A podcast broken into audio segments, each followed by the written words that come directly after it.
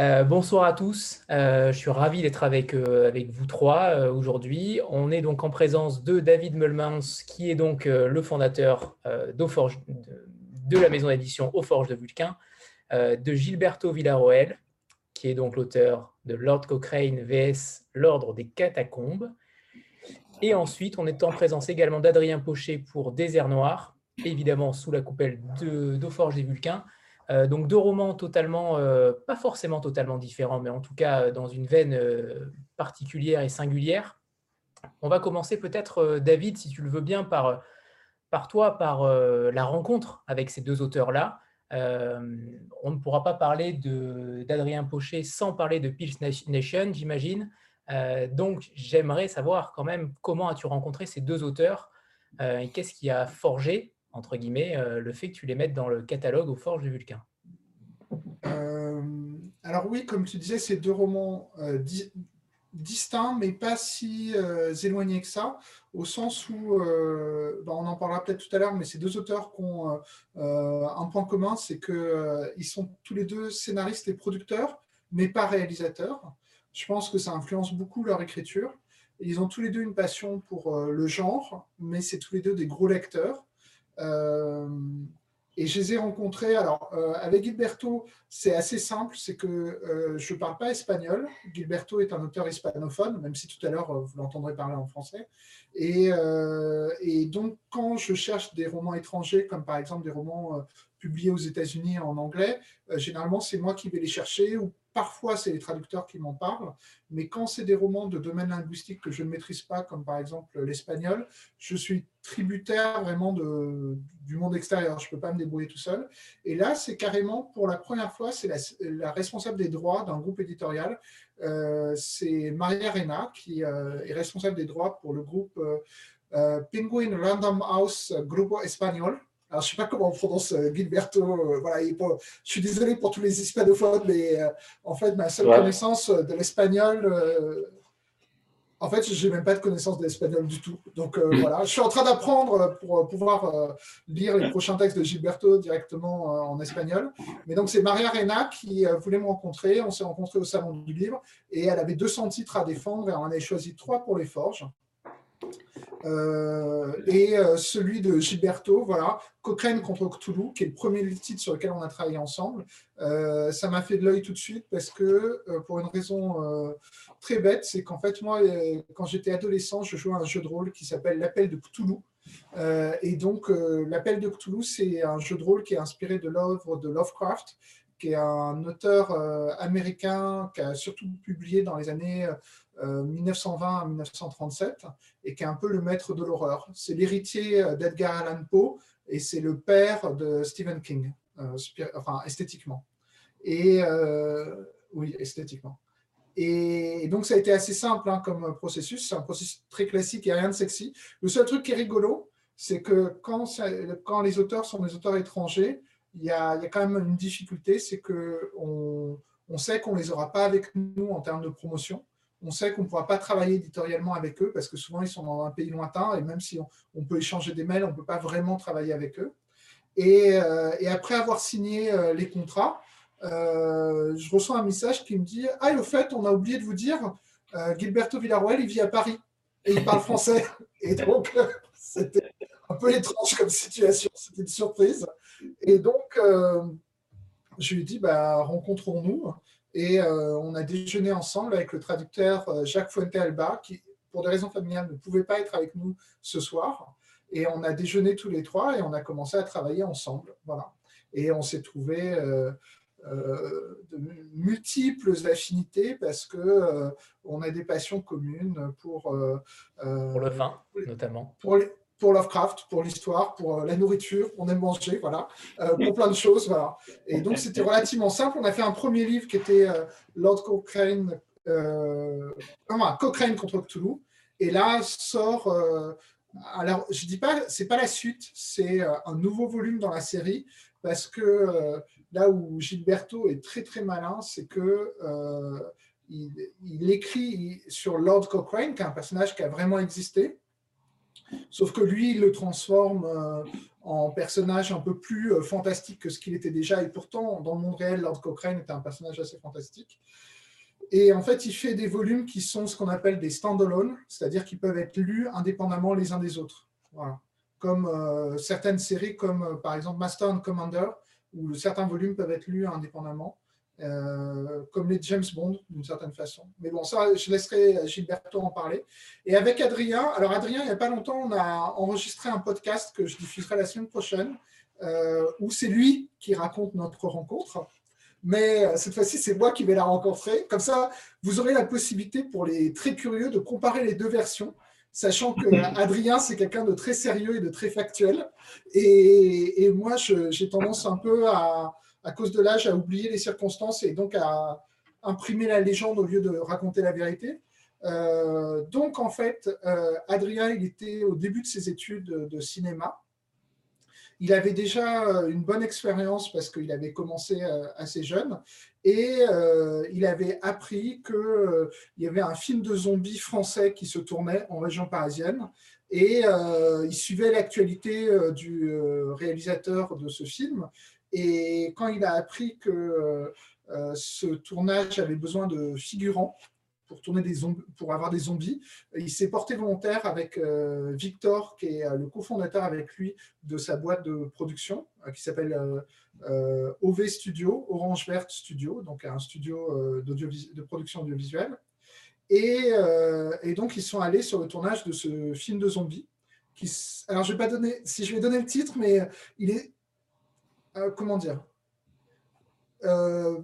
c'est un film intéressant. Voilà c'est pas. Je suis très fier d'y avoir participé. Je pense que c'est un film intéressant, voilà, euh, avec des grandes qualités, voilà. Et, en fait, comme euh, moi, je finissais mes études de philo à ce moment-là et que euh, en philo, on aime beaucoup les zombies pour des raisons de philosophie de l'esprit ou de philo politique, j'ai décidé d'aller aussi sur ce tournage c'est vrai que c'est pas très cohérent de dire que parce que je fais de la philo, euh, je faisais de la philo, je suis allé sur un tournage de film de zombies, mais il s'avère que je me suis retrouvé dans ce tournage de film de zombies. On s'est recouvert, euh, on a été aspergé de sang par euh, des maquilleurs et des maquilleuses. Alors c'était marrant parce que c'était sur l'île Saint-Denis, qui est une toute petite commune du nord de Paris, collée à Saint-Denis, mais qui n'est pas Saint-Denis, qui est une île où il y avait les anciens entrepôts de la Samaritaine, qui ont clairement été abandonnés depuis les années 70. Donc on était dans des locaux abandonnés façon euh, cogip. Euh, ça ressemblait vraiment à des bureaux des années 70. Euh, c'était, ça avait un, charme délicieusement rétro, un peu post-apo parce que c'était abandonné depuis longtemps. Et dans les, il y avait les anciens parkings des camions de la Samaritaine qui n'avaient pas d'électricité, donc ils avaient amené de l'électricité de l'extérieur avec des grands cônes lumineux dans lesquels régulièrement on voyait des hordes de zombies passer. Bon, là, je, je m'éloigne du sujet, mais une toute petite anecdote, c'est que, en fait, la première fois qu'ils nous ont dit euh, courez dans le noir, on a couru dans le noir et euh, dans le cône lumineux, on voyait de temps en temps apparaître des corps humains comme ça qui traversaient le champ lumineux. Et, euh, ils ont dit ah, c'est pas, pas mal, mais on l'a refait.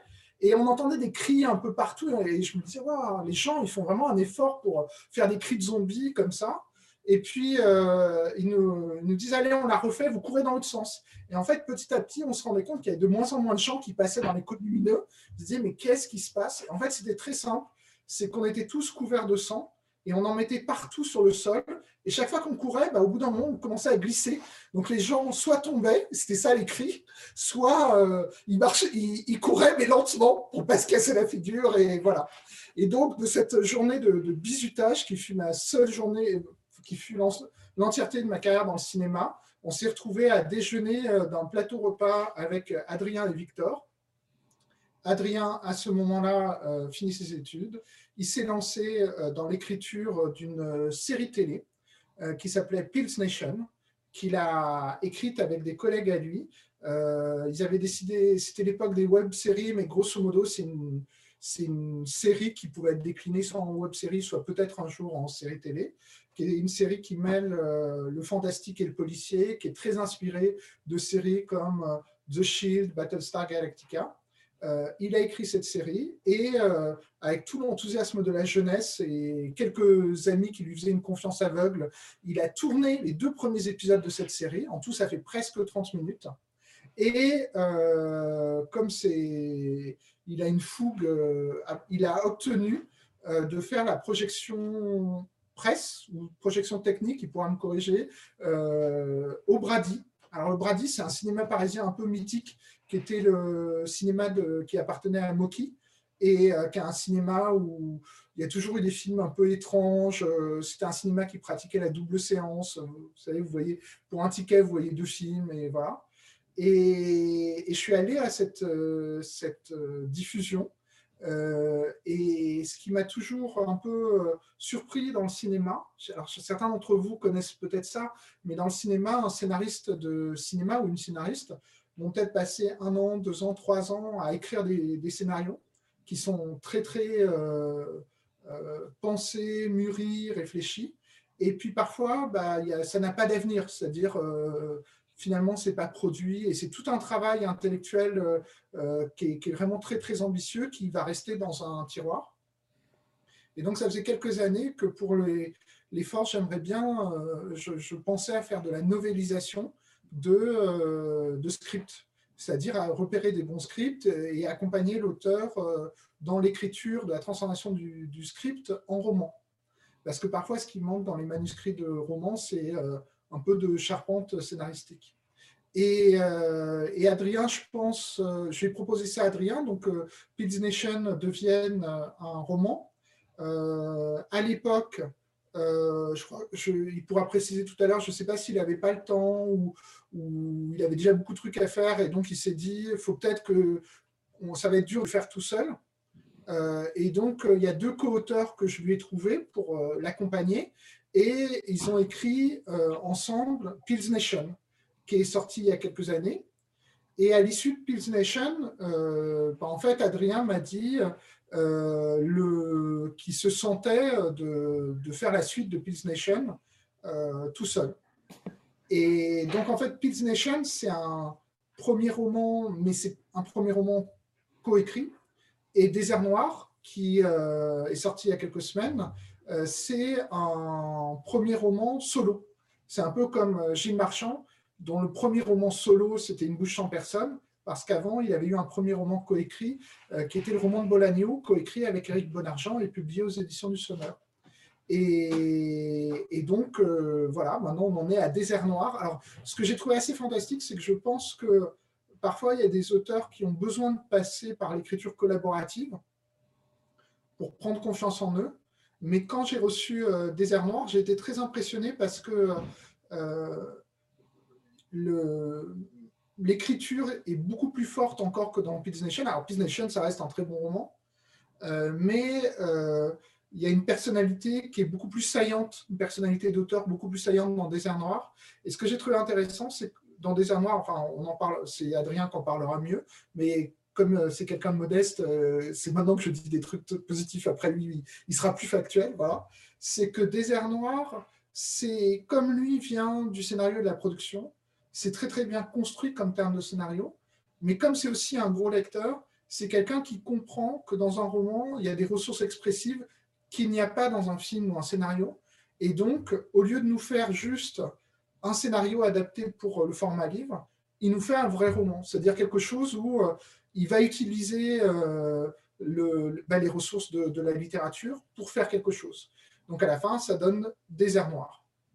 Et, donc voilà, c'est comme ça que j'ai rencontré ces deux auteurs. À chaque fois, c'est toujours on, rencontre des auteurs parce que euh, l'idée, c'est pas de les faire venir juste pour un roman, c'est de faire un premier roman, puis un deuxième roman. Euh, dans le cadre de, de Désert Noir, bah, ça a été deux romans et après, euh, Adrien a d'autres projets d'écriture dans un autre euh, univers. Et par contre, avec Gilberto, pour la série des Lord Cochrane, on a signé pour 21 romans. Voilà, au minimum. Au minimum.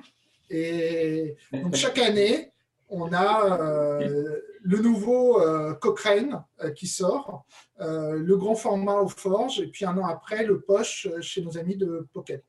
Voilà. Voilà. Oui, qui est sorti euh, très récemment d'ailleurs. Ah, il y a une semaine. Il y a une semaine. alors justement, par rapport à, ces, à vos deux métiers, producteur et scénariste, Gilberto et, Adrien, comment en êtes-vous venu à l'écriture? Est-ce que c'était un besoin d'en venir à l'écriture? Est-ce qu'au contraire, le cinéma reste totalement ancré en vous et, c'est justement une sorte de passerelle? Ça vous permet de sortir du quotidien aussi. Comment le cinéma entre en jeu dans votre écriture? On va peut-être commencer par, par Gilberto et Adrien ensuite. Ok. Bon, merci pour l'invitation. Désolé pour l'accent, je suis chilien.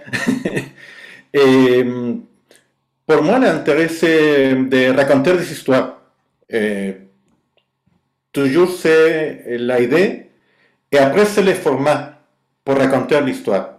C'est-à-dire qu'il essayait de faire BD, cinéma, série TV, mais j'avais pas fini jamais un roman avant d'arriver à Paris, l'année 2014. C'est à Paris que j'ai commencé à, écrire les romans de Cochrane. Et avant, j'avais essayé d'écrire un polar que j'ai pas fini, un autre roman historique que j'avais pas fini encore. Et, à Paris, j'avais une, rencontre avec Neil Gaiman et Dave McKean, qui pour moi sont deux personnages très importants dans, dans la vie à la Galerie Martel la première ou deuxième semaine, semaine à Paris.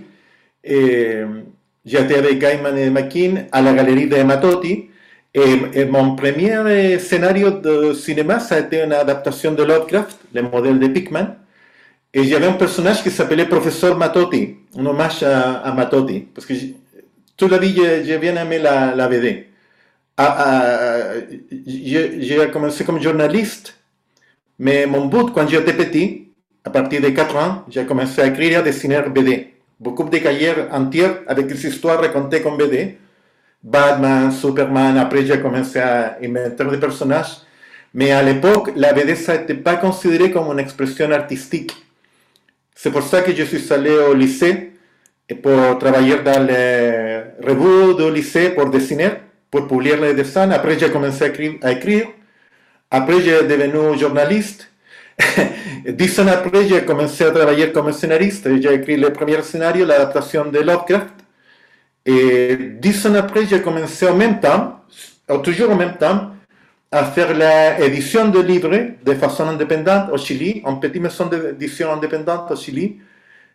Et, presque dix ans après, le 2016, je viens de finir mon premier roman, Cochrane vs. Tulu. C'est ça. Finalement, il n'y a pas pour moi un seul format. C'est l'histoire qui va, c'est la première chose. Et après, il faut trouver les moyens de raconter l'histoire. Mais maintenant, je suis très content de, de, développer la série Cochrane, qui a commencé comme un documentaire. J'ai fait le tournage en sept pays. C'est pour ça que je suis arrivé à la France aussi en 2014 pour faire le tournage de, de la biographie de Cochrane pour raconter son histoire avec son descendant qui avait un projet au Chili à l'époque de, de, parc éolien.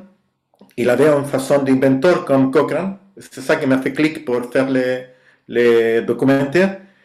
Et, pendant la recherche, j'ai trouvé des histoires de Cochrane à l'époque de Napoléon et l'histoire de Fort Boyard, qui pour moi ça a été un lieu de vacances. Mon fils euh, franco-chilien eh, j'avais l'habitude d'aller en vacances à Châtelaillon-Plage et regarder la silhouette de Fort Boyard. Et un jour, j'ai fait eh, clic entre les deux choses, les histoires de l'opéra, Fort Boyard comme un lieu propre pour une histoire de terror, et l'histoire de Cochrane, qui a coulé la flotte de Napoléon dans la même pays, en face de l'île d'Aix, l'année 1809. Et, j'ai commencé à écrire l'histoire de Cochrane versus Tulu comme un BD, mais finalement on a dérivé dans le format de roman, parce que pendant la recherche pour le documentaire, j'ai trouvé que tous les romans historiques navals de l'époque de Napoléon euh, sont inspirés par la figure de Cochrane.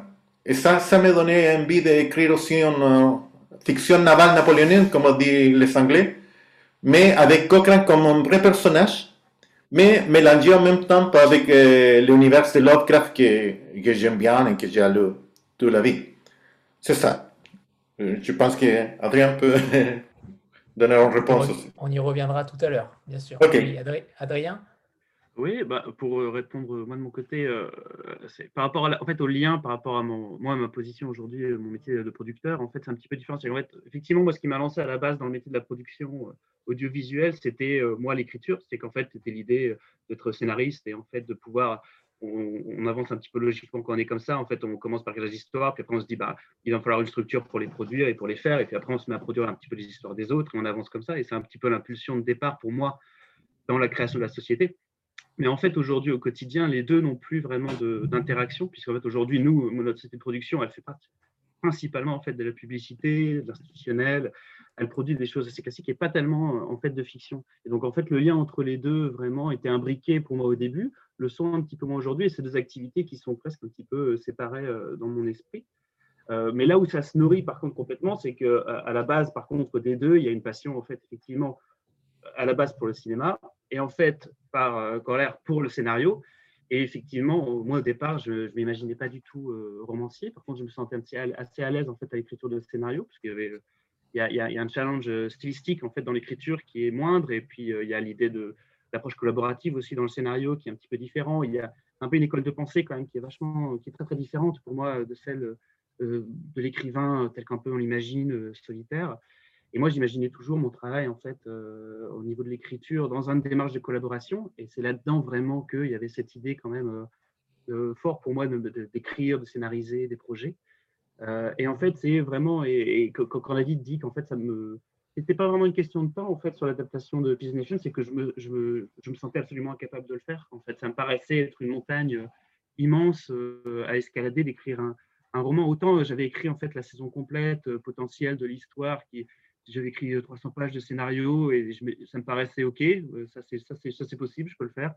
Par contre, écrire en fait la même chose dans, le roman, c'est-à-dire que le côté un petit peu art total euh, de, l'écriture unique en fait, qu'est le roman, c'est-à-dire que ce que j'écris c'est le début, mais c'est la fin en fait du produit aussi. il y avait une forme peut-être de, respect, enfin il y avait un côté un petit peu sacré que je me sentais pas du tout de, faire et qui aujourd'hui par contre les deux interagissent effectivement euh, beaucoup plus. Et je pense qu'effectivement, j'ai amené dans mon écriture, par contre, mon package de, de, scénariste, ou en tout cas de ce que moi, du côté très structuré, par contre, de l'écriture de scénario. Donc là, il y a une interaction qui est évidente. Mais en même temps, pour moi, maintenant, le, côté romancier, on va dire, euh, a, euh, est, un chemin, en fait, qui est un peu indépendant de celui de producteur complètement, puisque l'idée, c'est que le roman.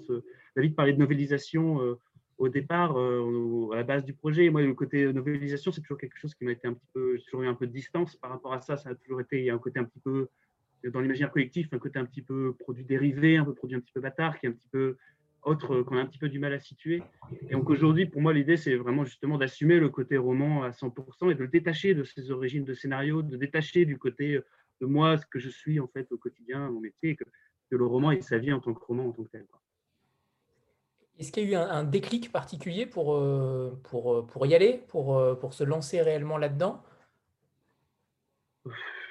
Je pense, que, je pense le déclic, il est venu en fait sur le travail du premier roman, où justement, moi, en, travaillant justement avec des gens qui s'assumaient complètement en tant que romancier, qui, qui, vraiment étaient à l'aise par rapport à ça, et ça a aussi désacralisé en fait le travail et l'approche de l'écriture pure.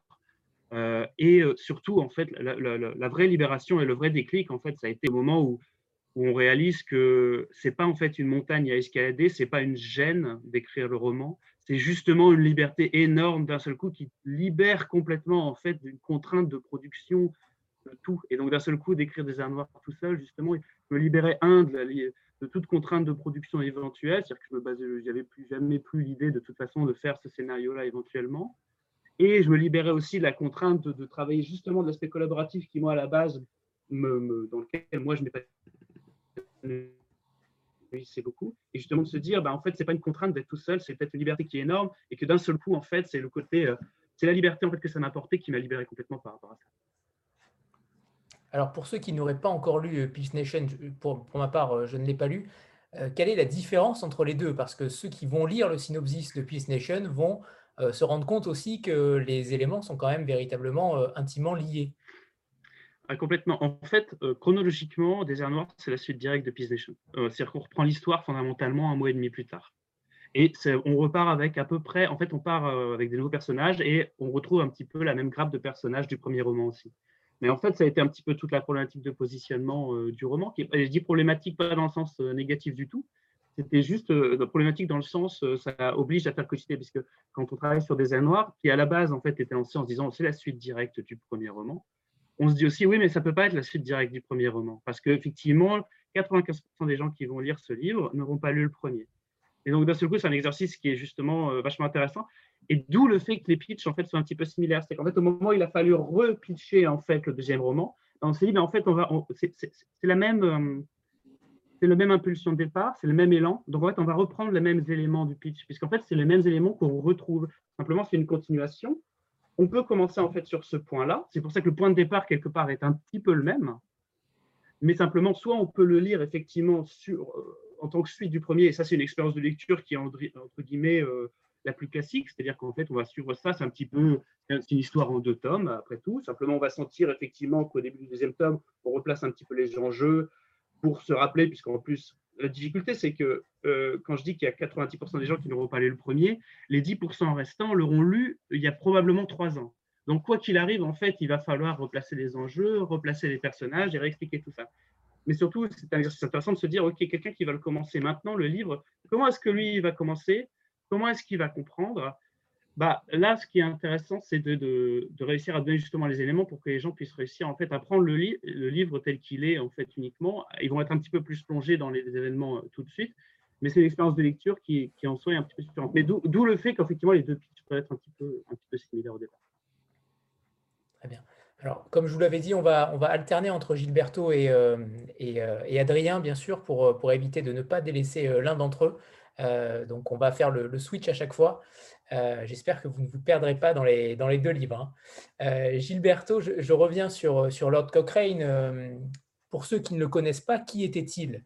On sait que c'était quand même un, Lord écossais qui était officier de marine, qui était, qui était aussi homme politique, qui était à mon avis peu connu en France. vous l'avez fait sortir de là, mais qui était plutôt célèbre au Chili notamment et en Amérique du Sud. pourquoi ce vous l'avez dit tout à l'heure, il, y a, une sorte de déclic, mais pourquoi l'avoir euh, exporté en France? Et surtout, j'aimerais connaître également votre histoire avec la France. Ok.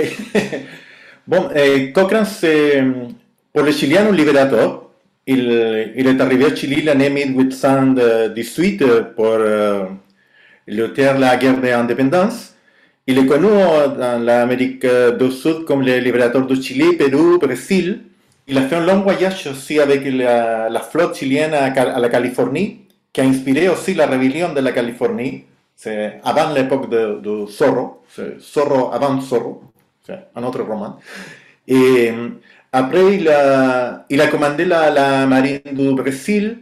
Il est arrivé à Paris à l'époque de, de mon deuxième roman pour aller à la Grèce, pour, euh, pour commander la flotte de la Grèce aussi contre les Turcs. C'est lui qui a inspiré la saga de Hornblower, le, tous les romans, de, 11-12 romans de Forrester, qu'il était scénariste aussi. Euh, c'est lui qui a inspiré euh, Hornblower. Il, y a une, série de la BBC de Londres sur Hornblower, inspiré euh, pour les romans de, de Forrester. C'est lui qui a inspiré la saga Master and Commander. Peut-être que quelqu'un a vu le film avec Russell Crowe, le film de Peter Weir, Master and Commander. Eh, dans le film apparaît une bataille qui a été inspirée aussi par un vrai, un, vrai eh, la capture de Cochrane d'un bateau plus grand, un bateau espagnol. Dans le film, c'est un bateau français, mais en vérité, celui qui avait compétit bateau a capturé une frégate espagnole, el Gamo. Eh, historiquement, c'est après, il a été connu comme un héros pour les Anglais pendant la guerre napoléonienne, il a, il a coulé la moitié de la flotte de Napoléon avec des torpedos. À l'époque, sont des petits bateaux explosifs, les brûlots, les premiers torpedos, et, en face de l'île d'Aix. C'est ça qui a inspiré un peu l'histoire de Cochrane versus Chulu. Et il avait aussi un côté d'inventeur, de parlementaire euh, radical à l'époque. Il avait un grand conflit contre la couronne. Il a lutté pour le suffrage universel. Euh, 20, 30 ans d'années que ça a été finalement gagné dans le Royaume-Uni. C'est-à-dire qu'il a été très, vraiment avancé à son époque. Et, et l'année 2010, j'ai rencontré Chili une descendante, son arrière, arrière, arrière petit-fils, Adam Bruce, un Écossais, qui avait le projet d'un parc éolien. Et, dit, c'est bizarre que deux ans après la guerre d'indépendance, un descendant de Cochrane arrive au Chili pour faire aussi un projet avec un côté technologique, original. Et ça m'a donné l'idée pour tourner mes documentaires.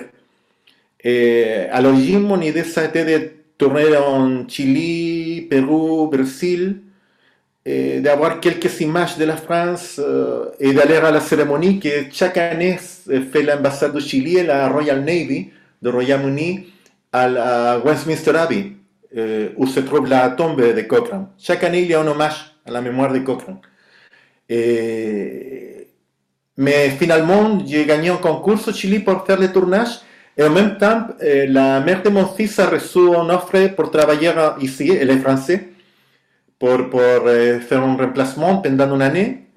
Et en même temps que, que je viens de gagner le concours, j'ai décidé de tourner un peu plus les histoires de Cochrane aussi en sol français, en sol écossais, en sol anglais.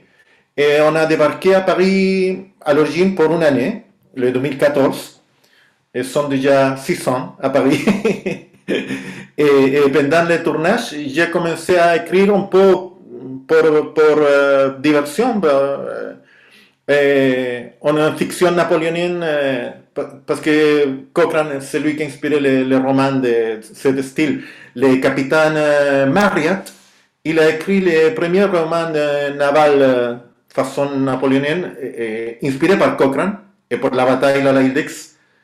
Et après est arrivé Hornblower, après est arrivé O'Brien avec la saga Master and Commander. Hornblower a inspiré à Gene Roddenberry le personnage du capitaine Kirk pour la série télé Star Trek. Le pitching de Roddenberry pour la NBC aux États-Unis, ça a été Hornblower dans son vaisseau spatial. C'est-à-dire que le, le, personnage du capitaine Kirk euh, est inspiré aussi par Cochrane. Mais c'est vrai qu'il n'est pas très connu pour les Français et pas vraiment aussi pour les Anglais, plus pour les Écossais. Et, et j'avais envie de, récupérer la place de Cochrane à la culture populaire, à la culture pop.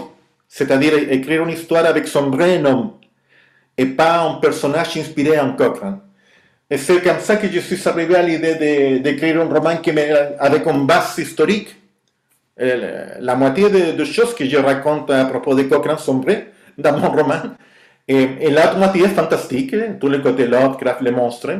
C'est un mélange entre roman historique et roman fantastique à, la fin. Et, je suis très content parce que euh, a marché bien dans les deux sens aussi.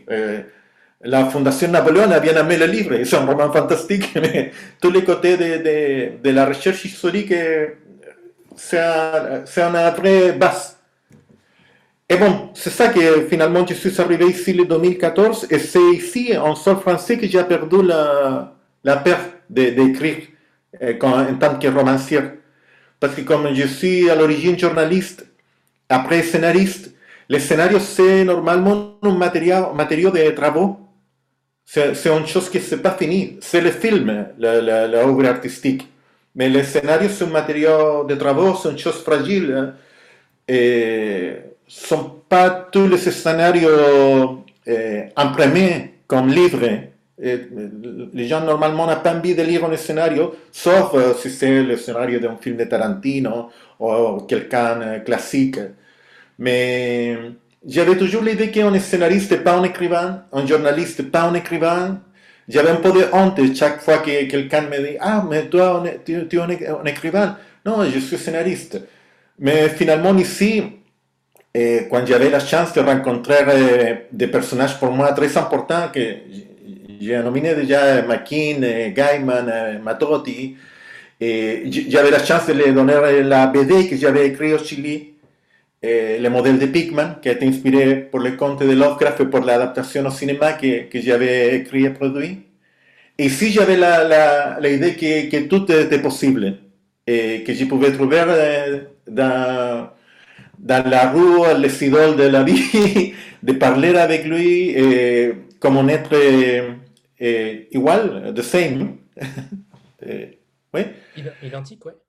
Et oui, c'est ça. Et ça m'a donné la confiance pour écrire. Mais, mais ça, ça, à, l'origine, c'est un exercice, euh, une espèce de BD, une histoire de BD à, propos de Cochrane, les formats un peu de feuilleton.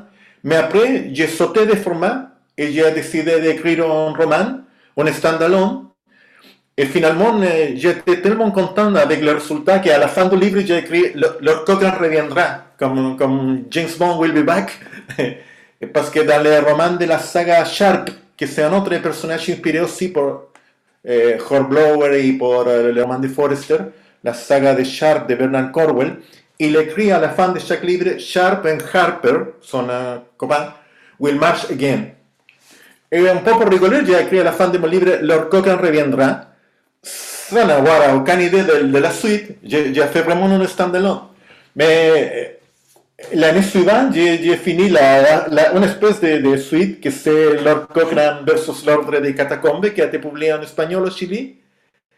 Et pour écrire ce livre, qui se déroule 11 années après, à Paris, j'avais envie d'écrire à Paris, j'ai vécu à Paris à partir de, de 2014, j'avais envie d'écrire des histoires ici, pas, pas au Chili.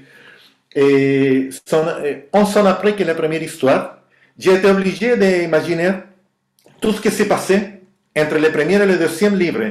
Et c'est comme ça que j'avais l'idée d'écrire une saga. Aussi en hommage à, toutes les autres sagas de Hornblower, O'Brien et, Sharp. Mais pour écrire le deuxième livre, été obligé d'imaginer la ligne temporelle de Toulouse et de Cochrane. et c'est comme ça qu'aujourd'hui, c'est pour ça que David a dit que j'allais vous d'écrire probablement 20 euh, livres, parce que, par exemple, entre les deux, ça c'est la l'édition espagnole, entre les deux histoires, il y a déjà deux romans complétés qui seront publiés en espagnol cette année au Chili et qui sont au milieu. C'est-à-dire, les premières c'est, pardon, les premières c'est l'année 1815, les deuxièmes c'est 1826, et cette année sortiront au Chili deux livres situés dans les années 1822-23 au Chili, qui sont les voyages de Cochrane et les montagnes hallucinées. Je suis encore dans le cycle de Cochrane et Toulouse, mais j'ai l'espoir d'écrire euh, des autres romans avec des autres genres aussi, avec les mêmes personnages. Mais je peux parler après de tout ça si, si vous voulez.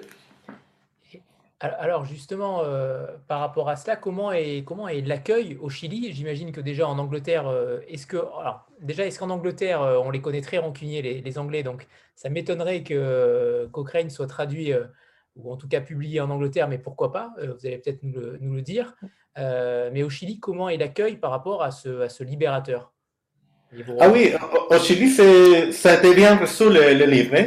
Il y a des écoles et des lycées qui, ont on lit les livres aussi avec les élèves et les professeurs. Et l'année 2018, c'était le bicentenaire de l'arrivée de Cochrane au Chili. Il avait des cérémonies, euh, la princesse Anna a visité le pays. Elle a été reçue par la marine et la marine lui a montré mon documentaire, comme le trailer de mon documentaire, comme une espèce de résumé de la vie de Cochrane et de las inventions qu'il a fait, eh, la influencia de la cultura popular y todo eso. Eh, son très motivés. C'est pour ça que Random House a décidé publicar cette année deux romans qui sont euh, le troisième et quatrième volume, mais qui dans la chronologie sont un milieu entre les deux. Et, mon idée, c'est de publier l'année prochaine le cinquième fermer avec ça le cycle de Cochrane et Toulouse. C'est-à-dire, il y a une liaison entre les cinq livres, mais vous pouvez lire le livre en différents ordres, si vous voulez, parce que c'est l'esprit de, de, toutes les sagas que, que j'aime bien aussi, que vous pouvez découvrir un livre, n'importe quel, et après chercher les autres et retrouver les personnages dans différents moments de sa vie. Ça, c'est une chose que j'aime bien aussi, de, de, jouer un peu avec le temps, avec la biographie de, de personnages et de les retrouver dans différents moments de, de sa vie. Mais euh, mon éditeur chilien est très content, sont très motivés.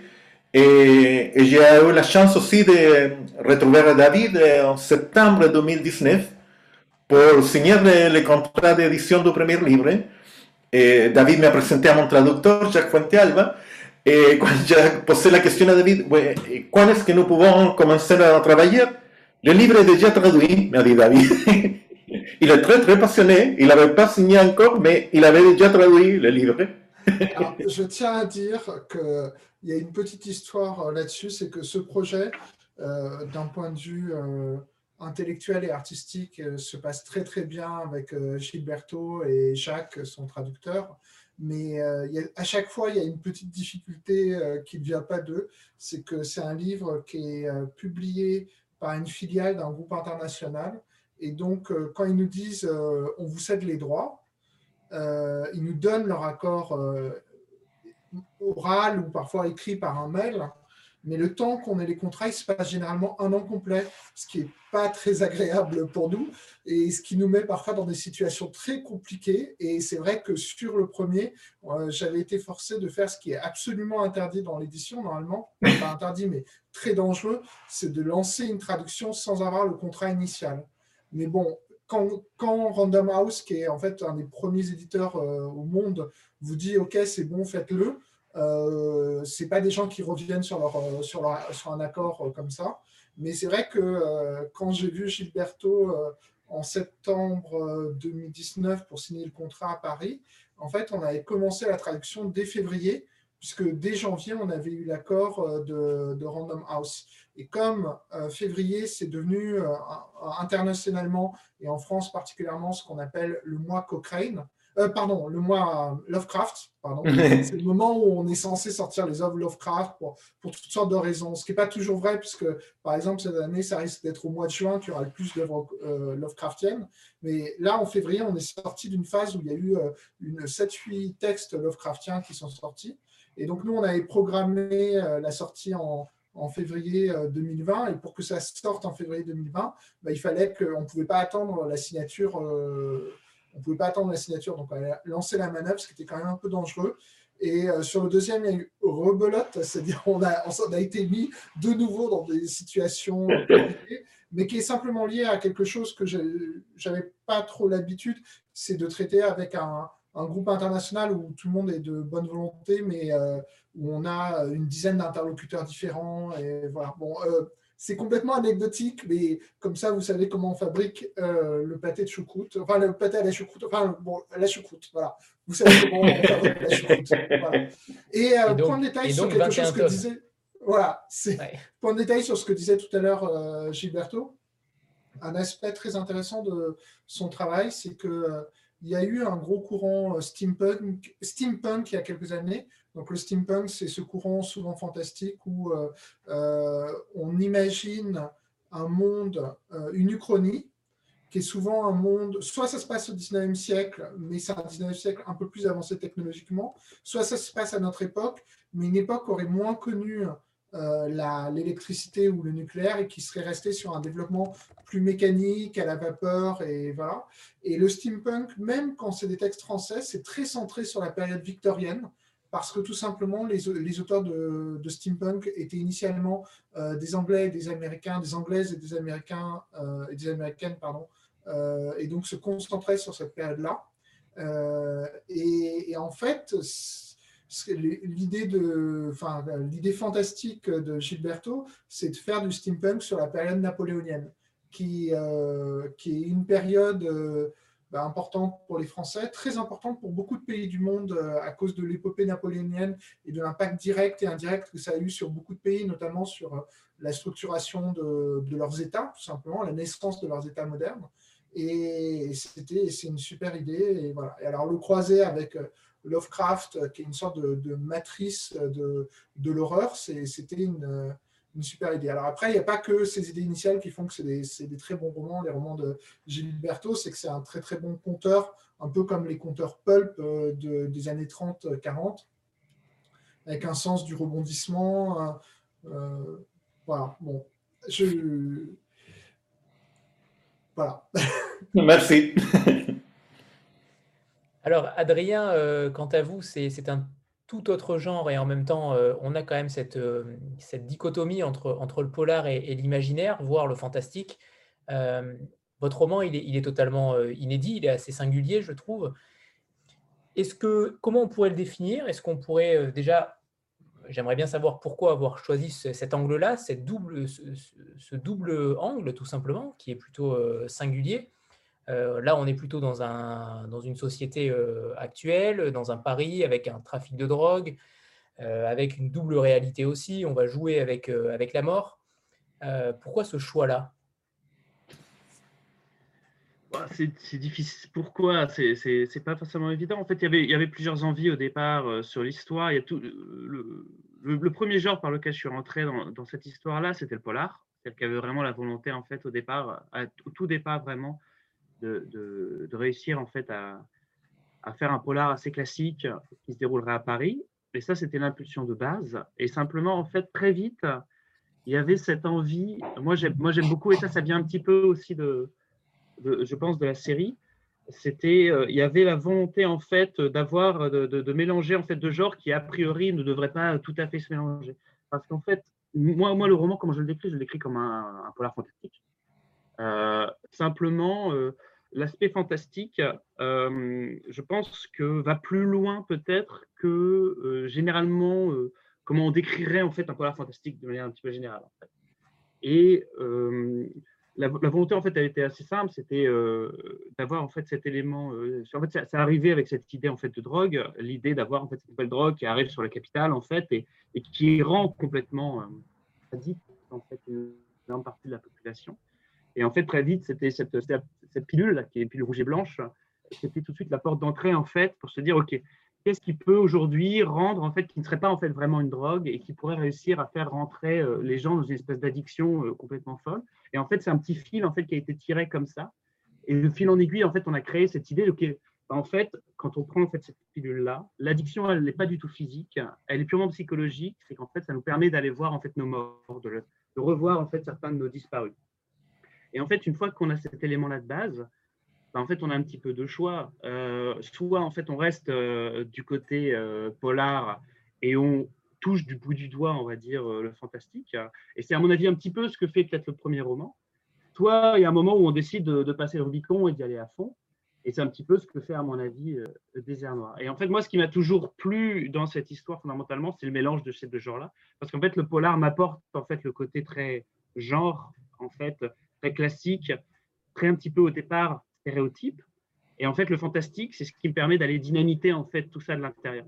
Et donc, en fait, ce mélange-là, c'est vraiment l'ADN de l'histoire euh, à 100%. Et ça me permet, en fait, pour moi, le fantastique, c'est vraiment la porte d'entrée finalement euh, de l'intimité en fait des personnages, au-delà de la structure polar. Et, l'enjeu, il était un petit peu là, c'est de réussir à se dire, ok, comment est-ce qu'on fait un récit euh, hyper prenant au niveau de son enquête, vraiment justement le côté policier, criminel, et d'avoir ces, parcours-là et d'une structure en fait. Et il y, avait, aussi un petit peu la volonté, pas de, c'est pas tellement de piéger en fait le lecteur, mais c'est en fait de lui proposer un petit peu autre chose, passer en fait un premier tiers du roman et de se dire ok, on va leur faire croire qu'ils sont dans un, terrain inconnu, ils vont un peu visualiser en fait où est-ce que l'histoire peut aller, et en fait il va arriver à un moment où en fait on va rabattre les cartes complètement et il y avait une volonté de perdre en fait les gens à ce niveau-là et d'un seul coup de créer le mais qu'est-ce que, où, va l'histoire? Qu'est-ce qui va se passer maintenant?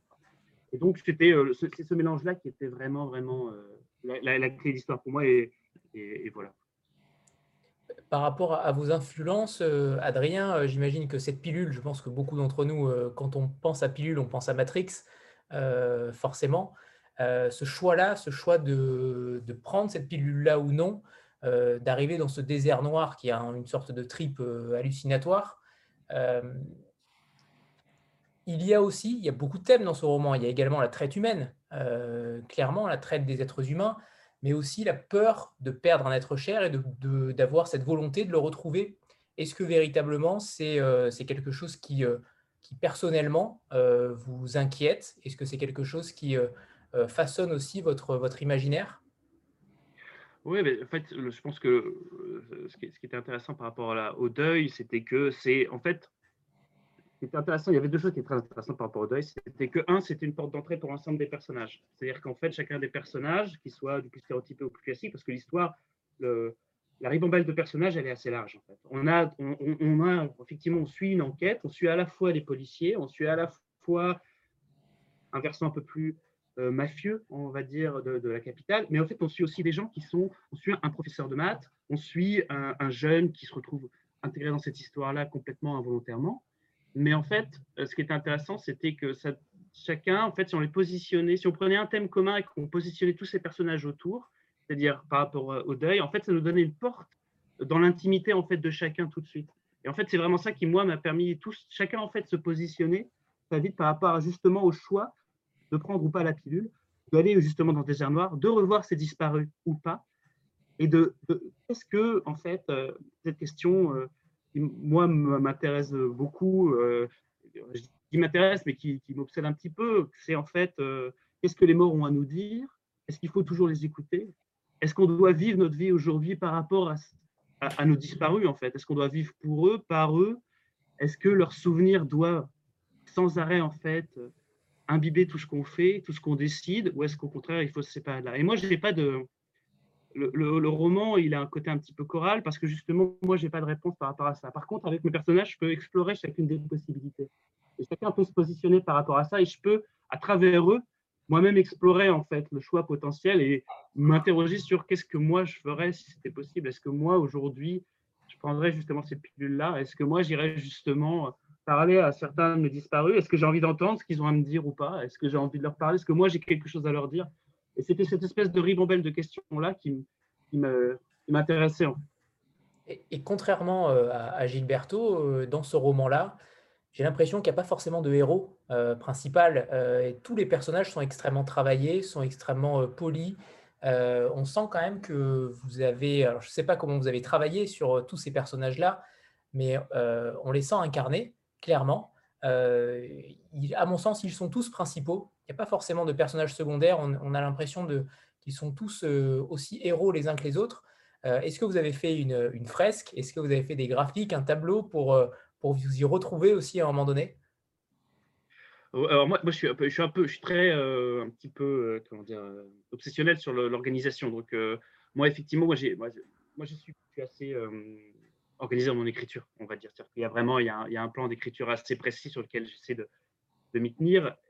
Mais évidemment, parce qu'effectivement, c'est une arborescence un petit peu large. Alors, je ne veux pas non plus faire peur aux gens. En fait, il n'y a pas tant de personnages que ça. Hein. Mais simplement, effectivement, par contre, on suit un personnage différent un petit peu à chaque chapitre. On revient sur les mêmes plusieurs fois. Mais par contre, on change beaucoup de points de vue constamment. Et les temporalités sont un petit peu en parallèle tout le long du livre. Et donc, ça nécessite effectivement un peu d'organisation, euh, ça c'est sûr, mais c'est de manière très bête, effectivement. C'est pas tellement des graphes, mais par, contre, c'est beaucoup de prise de notes et beaucoup d'organisation. Et par contre, moi, je suis assez structuraliste dans mon écriture, effectivement. C'est-à-dire qu'a priori, je ne me lance pas en fait dans l'écriture avant d'avoir un plan d'écriture assez précis. Et parce que pour moi, tout le bonheur d'avoir le plan d'écriture, c'est qu'il y a un moment où je peux justement euh, jouer un peu avec moi-même, en fait. Et je peux, en fait, j'avais prévu que cette chose-là se passait. Et en fait, euh, sur le moment, dans l'écriture, par rapport à ce que je comprends des personnages, par rapport à leur logique interne, il va se passer peut-être autre chose. Et à partir de là, c'est un peu du jazz, quoi. C'est-à-dire qu'en fait, on repart, effectivement, on a le on a des grands jalons de l'histoire, on sait un petit peu chacun des personnages, on a quand même un petit peu en tête où chacun doit aller à tel moment. Mais en fait, comment est-ce que les gens vont y aller?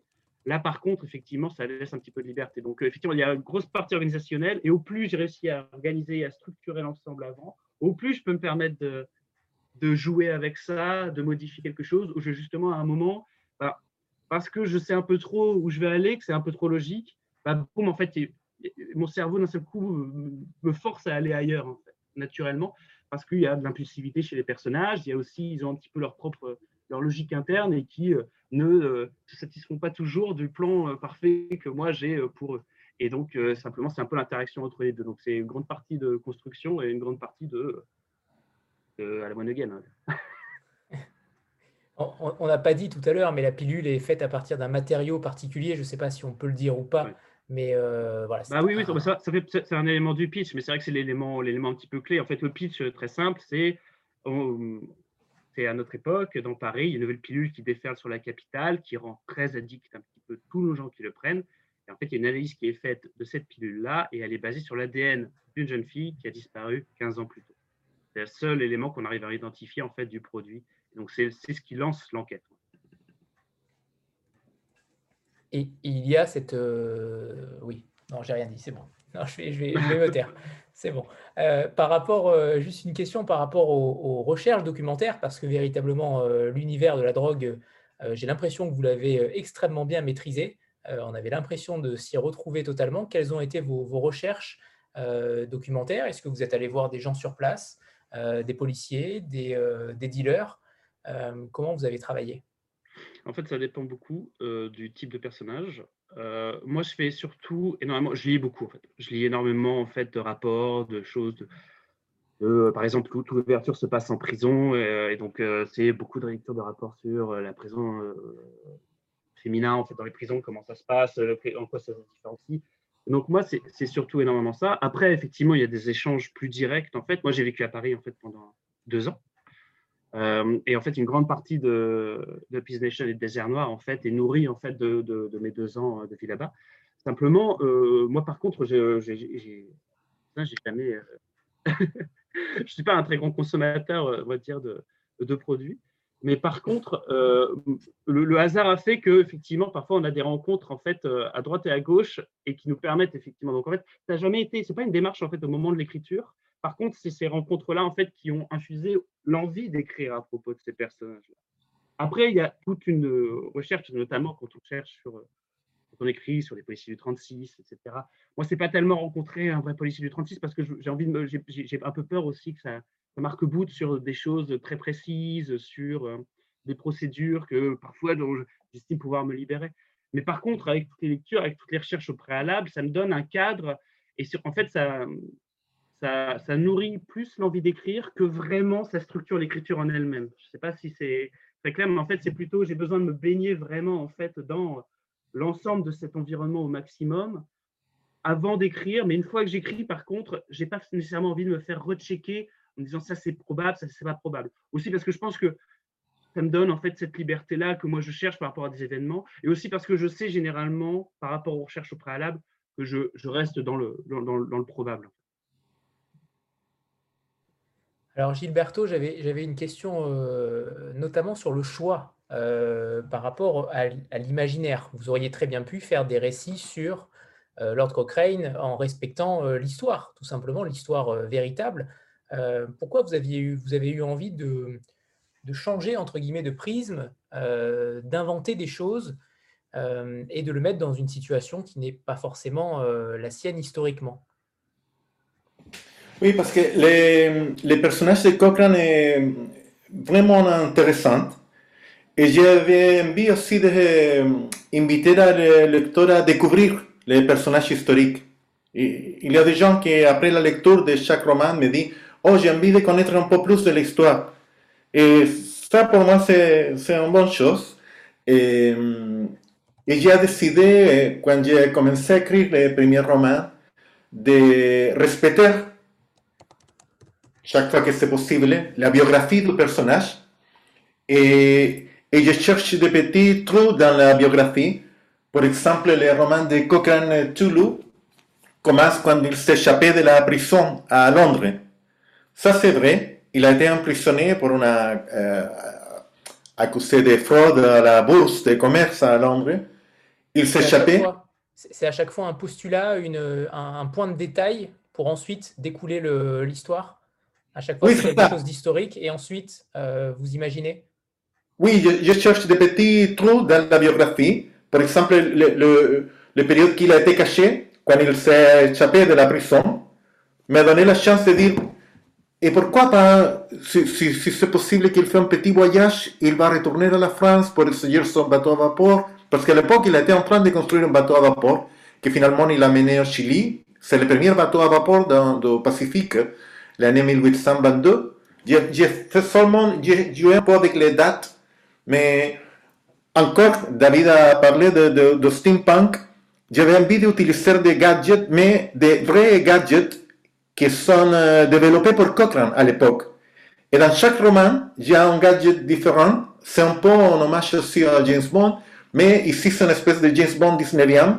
Et plus avec des gadgets qu'il a maîtrisés qu'il a construit, qu'il a développé, qu'il, ou qu'il a utilisé à l'époque. Il a amélioré, par exemple, la première locomotive de Stephenson aussi. Je l'utilise aussi dans le troisième roman, troisième et quatrième.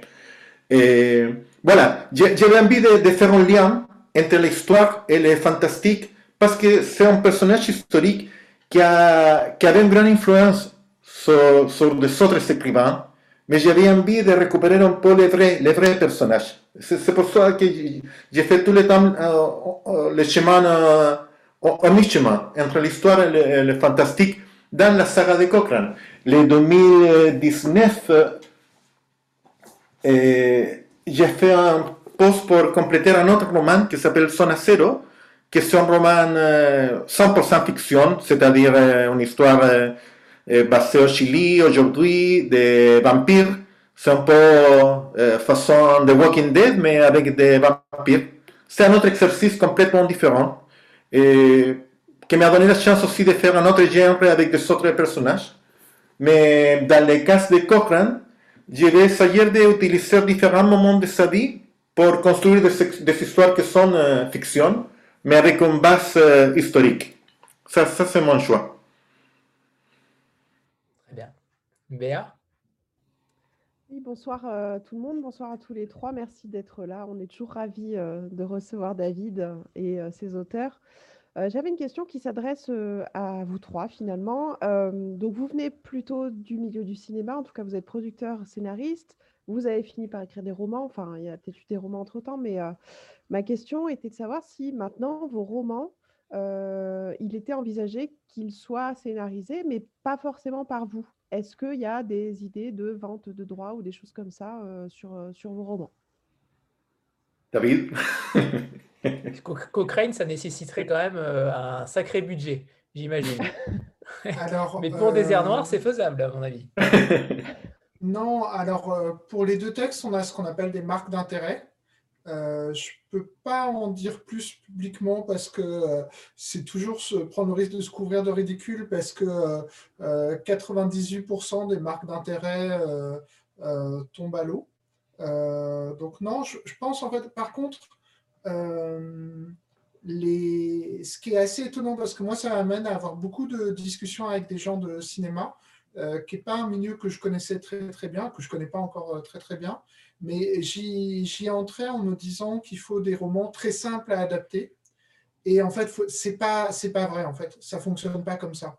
C'est-à-dire que euh, euh, il faut euh, des romans que, qui collent aux attentes des producteurs.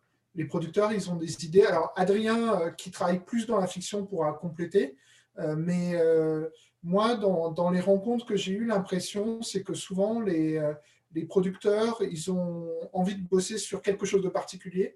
Donc, par exemple, euh, depuis quelques années, euh, on nous demande des romans de fantasy.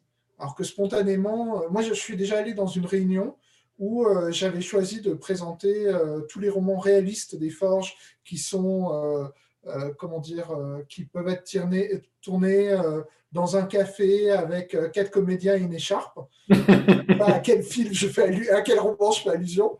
Et en fait, on me dit euh, ah non mais moi on, on préférait un roman avec euh, des chevaliers et des dragons.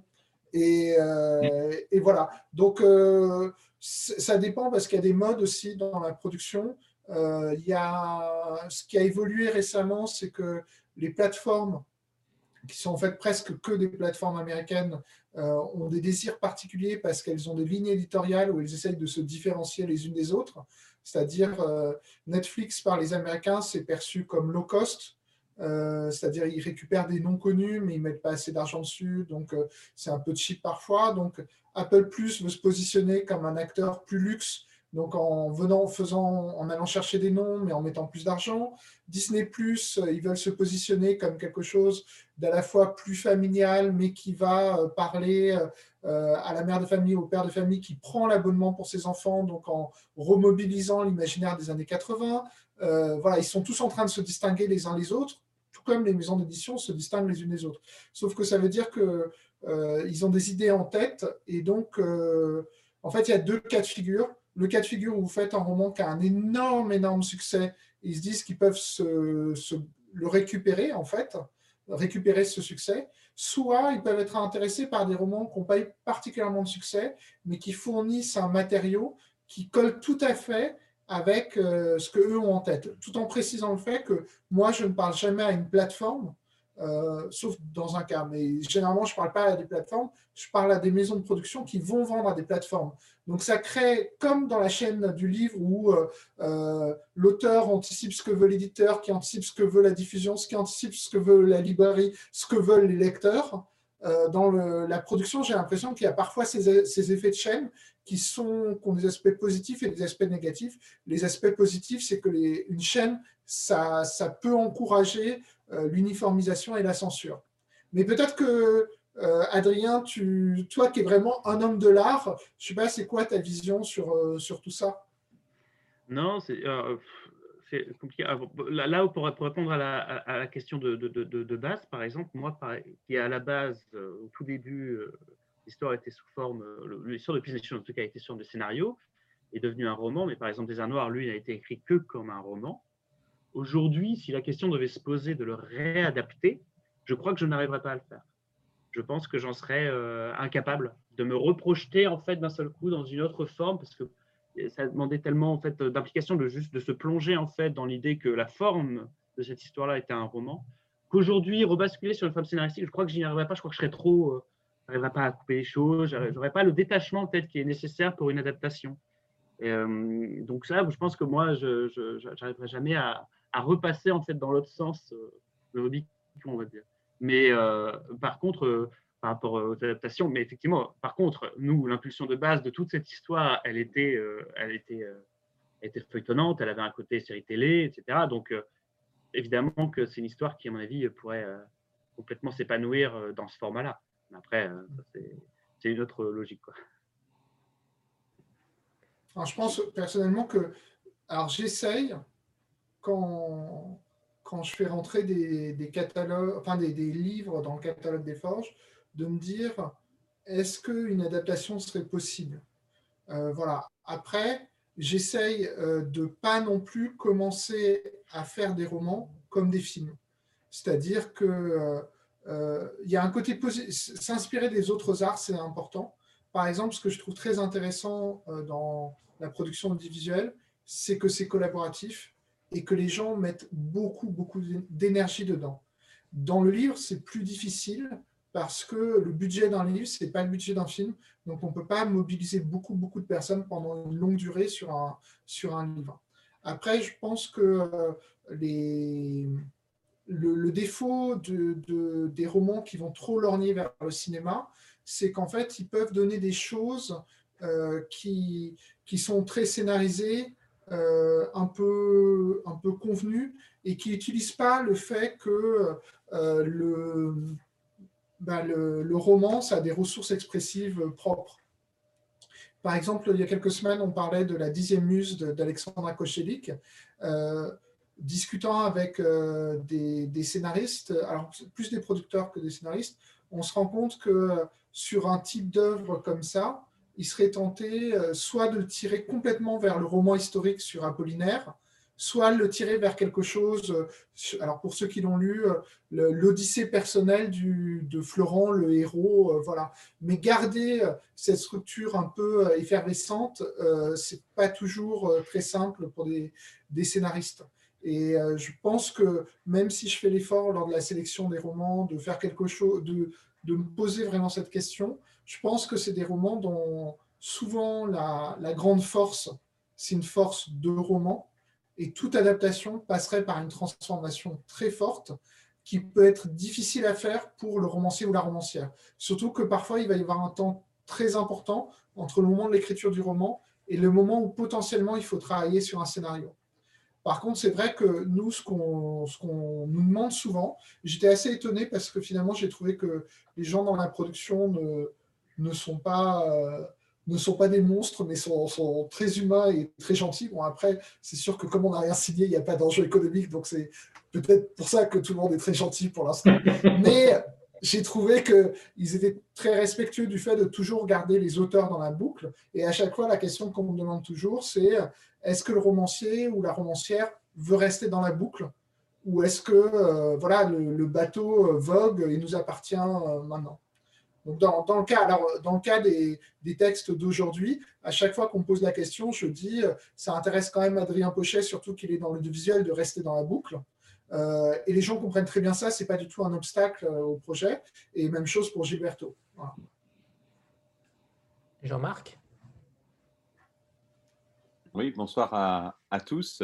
petite question, salut David, bonsoir Gilberto et Adrien. Bonsoir on sait que, euh, alors tous les éditeurs disent toujours on est proche de nos auteurs, c'est un grand classique et c'est probablement d'ailleurs très vrai. Euh, pourtant, David, il a une particularité au Forge, c'est un peu son côté euh, chef de bande, c'est-à-dire qu'il aime bien avoir son groupe d'auteurs et, les suivre même au-delà des parutions et, de la promo et de la sortie. Comment vous êtes rentré, donc vous avez chacun de livres, comment vous êtes rentré avec forcément des distances très différentes, des des, relations très différentes entre euh, une traduction et puis une, édition. Comment vous êtes rentré un peu dans cette bande? Est-ce que vous l'avez ressenti euh, Et est-ce que c'est justement une maison d'édition un peu différente? Avec, le, avec, le, avec, la situation sanitaire, ça ne doit pas être évident, mais, mais je laisse Adrien et Gilberto répondre. Oui, Adrien? Ouais, bah, euh, euh, non, en fait, euh, par rapport à, au rapport à David, en fait, ce qui est assez amusant, c'est que moi, ça fait, en fait, quand on s'est connus, c'était il y a longtemps maintenant, et en fait, c'était vraiment au tout début des forges, mais vraiment au tout début. Et, donc moi, en fait, le, les deux, romans, en fait, ont mis du temps à être publiés, à pas mal de travail, etc. Et donc, ça fait qu'en fait, au fur et à mesure, jusqu'à l'application des armoires, moi, j'ai vu un petit peu à distance les forges grandir évolué, euh, bougé, et elles ont beaucoup, beaucoup grandi et beaucoup changé, euh, mais en bien. Et, et donc, ça, c'était, ça, c'est vachement intéressant. Mais en fait, ça fait que David, moi, depuis, en fait, on, on échange depuis longtemps, mais en fait, pas forcément toujours finalement sur, sur le projet de roman. On parle plus d'autre chose finalement parfois que vraiment du roman. Et, et donc, ça fait qu'aujourd'hui, c'est mon éditeur, mais c'est surtout un, ami, quoi. Euh, quand on échange, euh, j'ai vraiment, j'ai pas l'impression, il n'y a pas de, de, distance. De, mon avis, c'est un petit peu différent dans d'autres, dans d'autres maisons. C'est, un rapport qui est différent. Et par rapport à l'effet de, au côté groupe, euh, c'est, c'est vrai et c'est pas vrai en même temps. En fait, c'est que, en fait, c'est, c'est totalement vrai dans le sens où il y a quand même une émulation. Où tout, le monde suit en fait le travail de chacun. Et, et, il y a des échanges là-dessus, mais en fait, il y a assez peu de porosité par contre sur le, travail que chacun fait de son côté finalement. C'est juste c'est presque des échanges plus euh, amicaux, euh, globaux, parce qu'en fait, tout, le monde euh, s'entend bien, en fait, plus que vraiment une démarche, dans la vie de groupe collectif qui, y aurait une, espèce de. c'est pas forcément une cohérence qu'on peut peut-être imaginer d'extérieur. Oui, alors, et après, je laisserai la parole à Gilberto, parce qu'en fait, Gilberto, c'est le premier auteur étranger dans le groupe.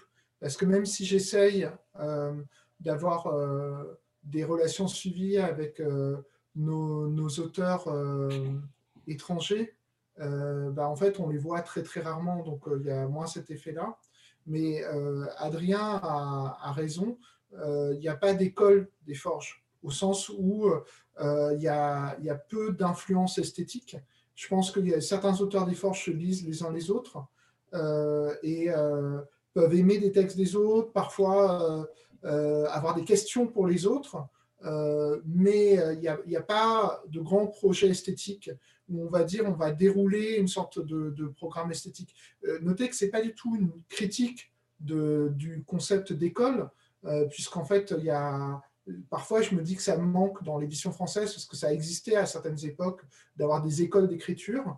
Alors parfois, il y a des écoles d'écriture qui sont liées à la patte des éditeurs qui vont vraiment faire passer euh, tous les textes par la même moulinette. Donc à la fin, les textes se ressemblent un peu par la sélection des textes et par euh, le travail éditorial dessus. Ce n'est pas vraiment le cas des forges. C'est-à-dire que euh, j'essaye d'être pragmatique. Certains auteurs, j'interviens plus, d'autres auteurs, j'interviens pas. Certains ont envie que j'intervienne, certains ont, moins envie que j'intervienne. Donc, en fait, il n'y a pas cet effet d'école. Et c'est vrai que quand les gens se croisent, il y a une dimension amicale. Après, un petit regret, et les, forges ne sont pas exemptes, de faiblesse, c'est que euh, je veux éviter de faire une maison euh, parisienne, parce que c'est une critique qu'on adresse à l'édition française d'être très centré sur Paris. Mais par la force des choses, c'est vrai qu'il euh, y a des auteurs que je vais voir plus parce qu'en fait, on est en région parisienne et des auteurs, euh, malheureusement, comme Adrien qui est dans le nord ou Michel Astrud qui est dans l'ouest, euh, que j'ai parfois au téléphone. mais en fait, on va, on va se voir quelques fois dans l'année et pas autant que, que, je voudrais. Mais, mais sinon, effectivement, là, en termes de on avait cette habitude de, se faire un dîner euh, mensuel et Adrien est déjà venu à un dîner mensuel. Il a très gentiment euh, pris sa voiture pour descendre jusqu'à Paris. Mais par exemple, on n'en a pas fait depuis le mois de septembre. Euh, on n'a pas fait octobre, novembre, décembre, janvier, février. Et je pense qu'il va falloir un certain temps pour qu'on fasse un dîner collectif. Mais Gilberto, toi, comment tu perçois tout ça? Non, je suis très content parce que euh, je trouve que David, son éditeur, est vraiment passionné et, et qui fait aussi un peu de tout. C'est un peu le même esprit avec lequel j'ai travaillé au Chili avec mon ex-femme chilienne, Teresa. Nous avions une maison d'édition indépendante, Media, qui a réalisé entre 2006 et 2010 presque 30 livres indépendants de différents genres. Et, et j'ai rencontré le même esprit à Forge et de David s'est vraiment engagé et passionné de l'édition. Et, et je pense qu'il a arrivé à trouver un style d'édition, pas en école comme tu, tu avais dit, mais un style d'édition qui fait un grand parapluie pour tous les auteurs. Et, et j'aime bien aussi l'idée de, de, que normalement il, il choisit des auteurs avec des premiers romans pour suivre, pour accompagner aussi le, le développement de sa carrière et, et pour euh, faire grandir la maison d'édition en même temps que les auteurs sont en train de développer aussi leurs capacités. Ça, c'est une chose que, que j'aime bien parce que de l'autre côté, au Chili, euh, mon éditeur c'est Random House, qui c'est une grande maison d'édition. Et je suis très content aussi avec lui, mais c'est une autre chose parce que c'est une entreprise multinationale avec mille auteurs différents dans les catalogues, dont Isabelle Allende, George Martin. Et, et c'est pas le même, le même, le même style finalement. Et je suis très content chez les forces de Vulcan et, et j'espère avoir la chance. David, c'est la seule personne qui connaît tout le planning de la, de la saga. Je, je l'ai raconté une fois, c'est un peu délirante en espagnol. je suis arrivé à avoir un Excel avec les dates, les ordres de publication, l'ordre chronologique, mais aussi de les autres livres, comme, comme ça a été la, la folie. Mais il fait confiance. Et, et je suis content.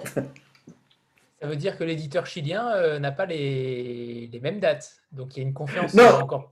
Non, euh, c'est très compétitif les, les, les moyennes parce que c'est une grande maison d'édition. Le marché c'est trop petit. Et chaque année, euh, je suis obligé de séduire les éditeurs, de dire Ah, ça c'est mon dernier roman. Et montrer la synopsis et tout ça, mais il faut euh, lutter chaque année pour les droits de publier. C'est-à-dire, si le livre ne va pas bien, l'éditeur sera probablement pas vraiment intéressé. L'esprit de David, c'est un peu différent. Il a envie de trouver des auteurs avec des premiers romans et de les accompagner, de, faire vraiment un chemin ensemble, une carrière. Ça, c'est une autre façon de, de regarder l'édition d'une façon plus indépendante. Et, et j'aime bien ça aussi. C'est deux moyens vraiment différents. Il y, a, il y, a, un effet mécanique aussi qu'on perçoit peut-être pas, c'est que euh, dans l'édition de groupe, que ce soit en France, au Chili ou euh, en Espagne, euh, un groupe, ça a des frais de structure très très élevés. Et donc, le, euh, le point mort d'un livre et se retrouve beaucoup plus élevé. C'est-à-dire, on pourrait penser qu'un groupe, ça peut mutualiser, mais en fait, ça ne fonctionne pas comme ça parce que euh, dans un groupe, on ne peut pas euh, tolérer des ventes faibles, en fait, ou trop faibles, ou trop récurrentes faibles, enfin, faiblement, enfin, voilà, des ventes trop faibles. Alors qu'effectivement, dans, dans l'édition indépendante, on a des frais de structure qui sont généralement plus faibles Donc, ça nous permet de, se dire, OK, tel titre n'a pas fonctionné, mais je crois en l'auteur et je continue à, travailler dessus. Donc, le turnover dans l'édition indépendante est plus faible, généralement, que dans l'édition de groupe. Après, ça nous permet aussi de faire quelque chose que j'apprécie, c'est que dans l'édition de groupe, en fait, il y a une sorte de chaîne, dans la chaîne du livre, euh, on est très nourri à la nouveauté, euh, avec une rotation de titres qui est très très euh, rapide, qui est quelque chose qui peut être très très délétère. C'est un peu un des... on commence en fait à, pouvoir analyser au sein de l'édition l'année 2020, et on s'est rendu compte quand même que on n'a pas réussi à sortir de l'obsession de la nouveauté. Ce qui veut dire qu'il y a des auteurs, euh, ceux qui ont sorti des, livres euh, à la veille du premier confinement, en mars 2020, euh, la chaîne du livre n'a pas su s'organiser pour repêcher ces livres, les relancer, et, voilà. Et c'est vrai que dans l'édition indépendante, il y a beaucoup d'éditeurs, d'éditrices qui ont travaillé à ce travail de travailler à cet effort de soutenir sur le long terme des livres et de continuer à les soutenir des mois et des mois après leur sortie, ce qui est très difficile parce qu'ils ne sont clairement pas aidés par le reste de la chaîne. Alors, ce n'est pas une critique des agents, chacun fait ce qu'il peut dans cet environnement-là, c'est que simplement, il y a des effets de structure de l'organisation de, la chaîne du livre qui sont très très lourds. Je peux très bien comprendre que euh, les libraires, ils ont besoin de passer euh, à d'autres livres, euh, mais, mais c'est vrai que c'est un peu dommage sur, que, qu'on n'ait pas essayé d'analyser ce qui se passait en 2020, si on, de ne pas utiliser 2020 peut-être pour changer un peu la manière de, faire du livre. Pas l'impression que ça, ça, ait changé. En tout cas, vu les parutions mensuelles de, beaucoup d'éditeurs, je n'ai pas l'impression que la réflexion eût été faite. Non, c'est lié à un phénomène assez simple, hein, c'est que euh, l'année 2020, ça a été horrible pour plein de gens. Je parle même pas des questions personnelles, euh, de, des gens qui ont été malades, qui ont perdu des proches, tout ça, les gens dont le métier est devenu très compliqué. En fait, le, secteur du livre s'en sort bien. C'est-à-dire que certaines maisons euh, ont, souffert, d'autres ont moins souffert, et la librairie, globalement, sauf cas particulier, s'en sort plutôt bien. Euh, et donc, quand une machine tourne bien, bah, vous n'avez pas envie de, la changer, de la réparer. Ou, voilà. Donc, euh, donc voilà, il y a eu un effet euh, très très étrange qui est que beaucoup de Français ont une sorte de budget culture à dépenser tous les mois, même si il y a plein de gens, ils se disent pas, ils n'ont pas un tableau Excel qui leur dit j'ai le droit de dépenser comme ça chaque mois. Mais en fait, comme ils ne peuvent pas certains, oui, certains sont mieux organisés certains que présents ici ce soir. voilà. On ne citera pas de nom, mais on les voit. mais euh, c'est-à-dire que habituellement, enfin là, ils ne peuvent pas aller au cinéma, ils ne peuvent pas euh, euh, aller au concert, ils ne peuvent pas aller au musée, et donc bah, ils le dépensent en livres. Donc on a une, petite surconsommation en livres. Et puis il y a un an, les gens avaient beaucoup peur des plateformes en se disant les plateformes, euh, parce que c'est un, média qui est accessible en temps de pandémie, euh, ça va tous nous tuer. Et en fait, le danger des plateformes, c'est pas celui qu'on pensait, parce que finalement, si quelqu'un s'achète un abonnement euh, Netflix, Disney, Apple, Salto, bah, il arrive à 30 euros de dépenses mensuelles, soit l'équivalent de deux livres en moyenne. donc en fait, d'un point de vue économique, ça pose pas de problème. Ça pose un, problème différent c'est que si vous regardez, euh, si vous passez beaucoup de temps à binger des séries télé, c'est du temps que vous ne passez pas à lire. Donc c'est plutôt là, pour nous, le danger des plateformes, ça vient plutôt de ça, c'est juste du temps en fait. Mais sinon, d'un point de vue économique, ça ne nous déstabilise pas du tout. Quoi. Donc, euh, euh, donc voilà, enfin, c'est pas très. Euh, tout ce que l'on ne peut pas injecter dans la culture passe en musée. Oui, c'est ça, il y a des gens qui font ça, effectivement. Voilà. Euh, moi, ça a été mon cas. Hein, donc, euh, mais après, je, voilà. mais on a l'impression que effectivement, c'est un secteur qui ne s'auto-réforme pas parce qu'en en fait, il n'a pas pris le bouillon comme d'autres. Et je ne dis pas que ça aurait été bien qu'il prenne le bouillon, c'est pas du tout ça. Mais, mais voilà. Avant de, avant de passer à la suite, euh, on fait la petite photo de groupe, euh, comme on en a l'habitude. Donc préparez-vous. Voilà, ceux qui ont les livres, n'hésitez pas à les mettre en avant. Avec la voyage. Euh, attends. Voilà. 3, 2, 1. Parfait, super, merci. Alors, j'avais une question pour Gilberto et David, justement, par rapport à cette prédominance forge de Vulcain. Est-ce qu'il est possible qu'un jour, un roman de Gilberto soit publié en France avant, avant, que, avant que la publication au Chili? Pourquoi pas? Une sorte d'exclusivité, entre guillemets, française, euh, qui permet d'avoir un temps d'avance en France et pas au Chili. Euh, je ne sais pas, mais euh, ce qui pourrait être intéressant un jour, mais c'est au long terme, c'est que euh, Gilberto, c'est encore un jeune auteur et donc il va monter euh, dans les pays hispanophones, dans les autres domaines linguistiques aussi, j'espère. Et c'est vrai que ce qui se fait beaucoup sur ce type de, licence à l'international, c'est des sorties simultanées dans le monde. Euh, parce que, en fait, les sorties simultanées, ça permet une communication en ligne de plusieurs pays. c'est intéressant pour, pour la presse. Euh, et donc, euh, ça serait une possibilité. Mais une sortie simultanée, ça veut dire qu'il faut qu'on ait très longtemps à l'avance le texte euh, pour, faire des, pour lancer nos traductions à l'avance. les romans de Gilberto étant assez longs, il nous faut quand même, idéalement, il nous faudrait les, les textes un an à l'avance pour que ça sorte dans les meilleures conditions. mais, mais ça, serait, ça, serait, ça serait bien. Ça serait bien. Mais déjà là, nous, on a appris à se coordonner avec Pocket qui fait un super travail euh, sur l'édition poche. Ils sont très très motivés pour en, faire un revenu régulier parce que euh, c'est en fait l'écriture pulp, c'est-à-dire d'avoir du roman populaire de qualité euh, avec des héros forts récurrents, c'est pas si fréquent. et donc, donc ils sont très contents. Donc on, on, commence comme ça. Effectivement, avoir un jour ou l'autre un, un inédit en français, ça serait pas mal. cela dit, pour la petite histoire, euh, la bibliographie euh, de Charles Yu, l'auteur américain, est plus longue en français qu'aux euh, États-Unis, puisqu'il y a un des volumes de Charles Yu en France qui n'existe pas aux États-Unis, qui est cette nouvelle qui s'appelle Fable, qui en fait aux États-Unis a été publiée dans New Yorker et que nous on a repris dans un livre hors commerce et que je songe à ressortir comme livre commercialisé en librairie. Donc oui, tout est possible.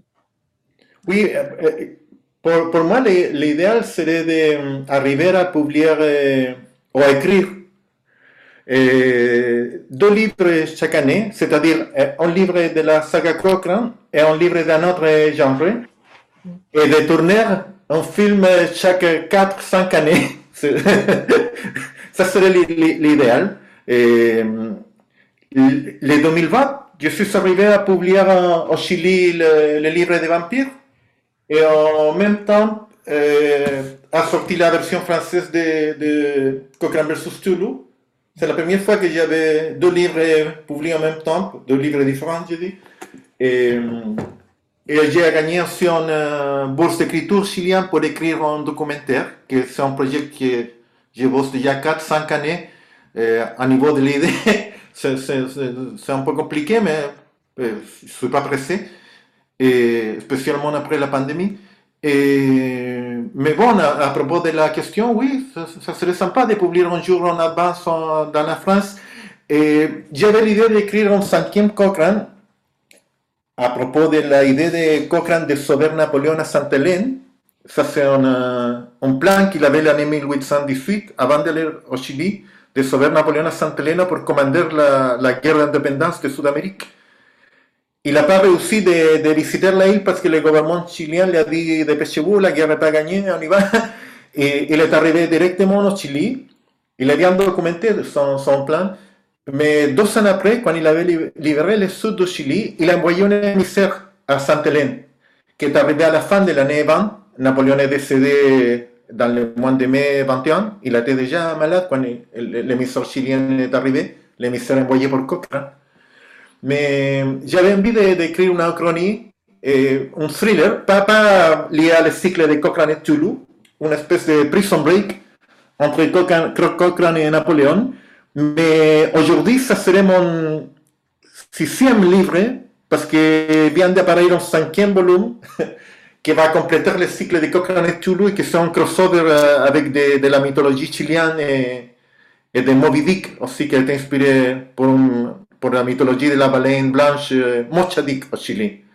C'est-à-dire que, et, dans ce moment, j'avais le d'écrire euh, les crossovers Cochrane-Napoléon en français. Mais je n'arrive pas encore à écrire bien en français. C'est difficile. J'avais le de publier peut-être les crossovers Cochrane-Napoléon avant en français, après en espagnol. Parce que toute la bibliographie, les mémoires de Napoléon sont en français. Toute la recherche va, être réalisée en français. Il y a déjà les premières 100 pages, enfin. mais il faut corriger. Mais, mais, mais on verra, on verra. Mais, mais j'aimerais bien euh, avoir le rythme de, de, publier deux livres différents oh, chaque année, si c'est possible. Il y a beaucoup de projets à, à mi-chemin, spécialement à niveau des polars, un genre que j'aime bien. J'adore les polars. Alors, on n'a pas parlé de vos influences euh, littéraires à tous les deux, euh, Adrien et Gilberto. Gilberto, j'imagine que Lovecraft fait partie de ces, ces grosses influences. Euh, mais Adrien, je serais curieux aussi de, savoir, euh, quant à Gilberto, vous êtes chilien, c'est la première fois qu'on reçoit un auteur chilien et, et euh, ça fait boum boum dans mon cœur, moi, fan de Roberto Bolaño.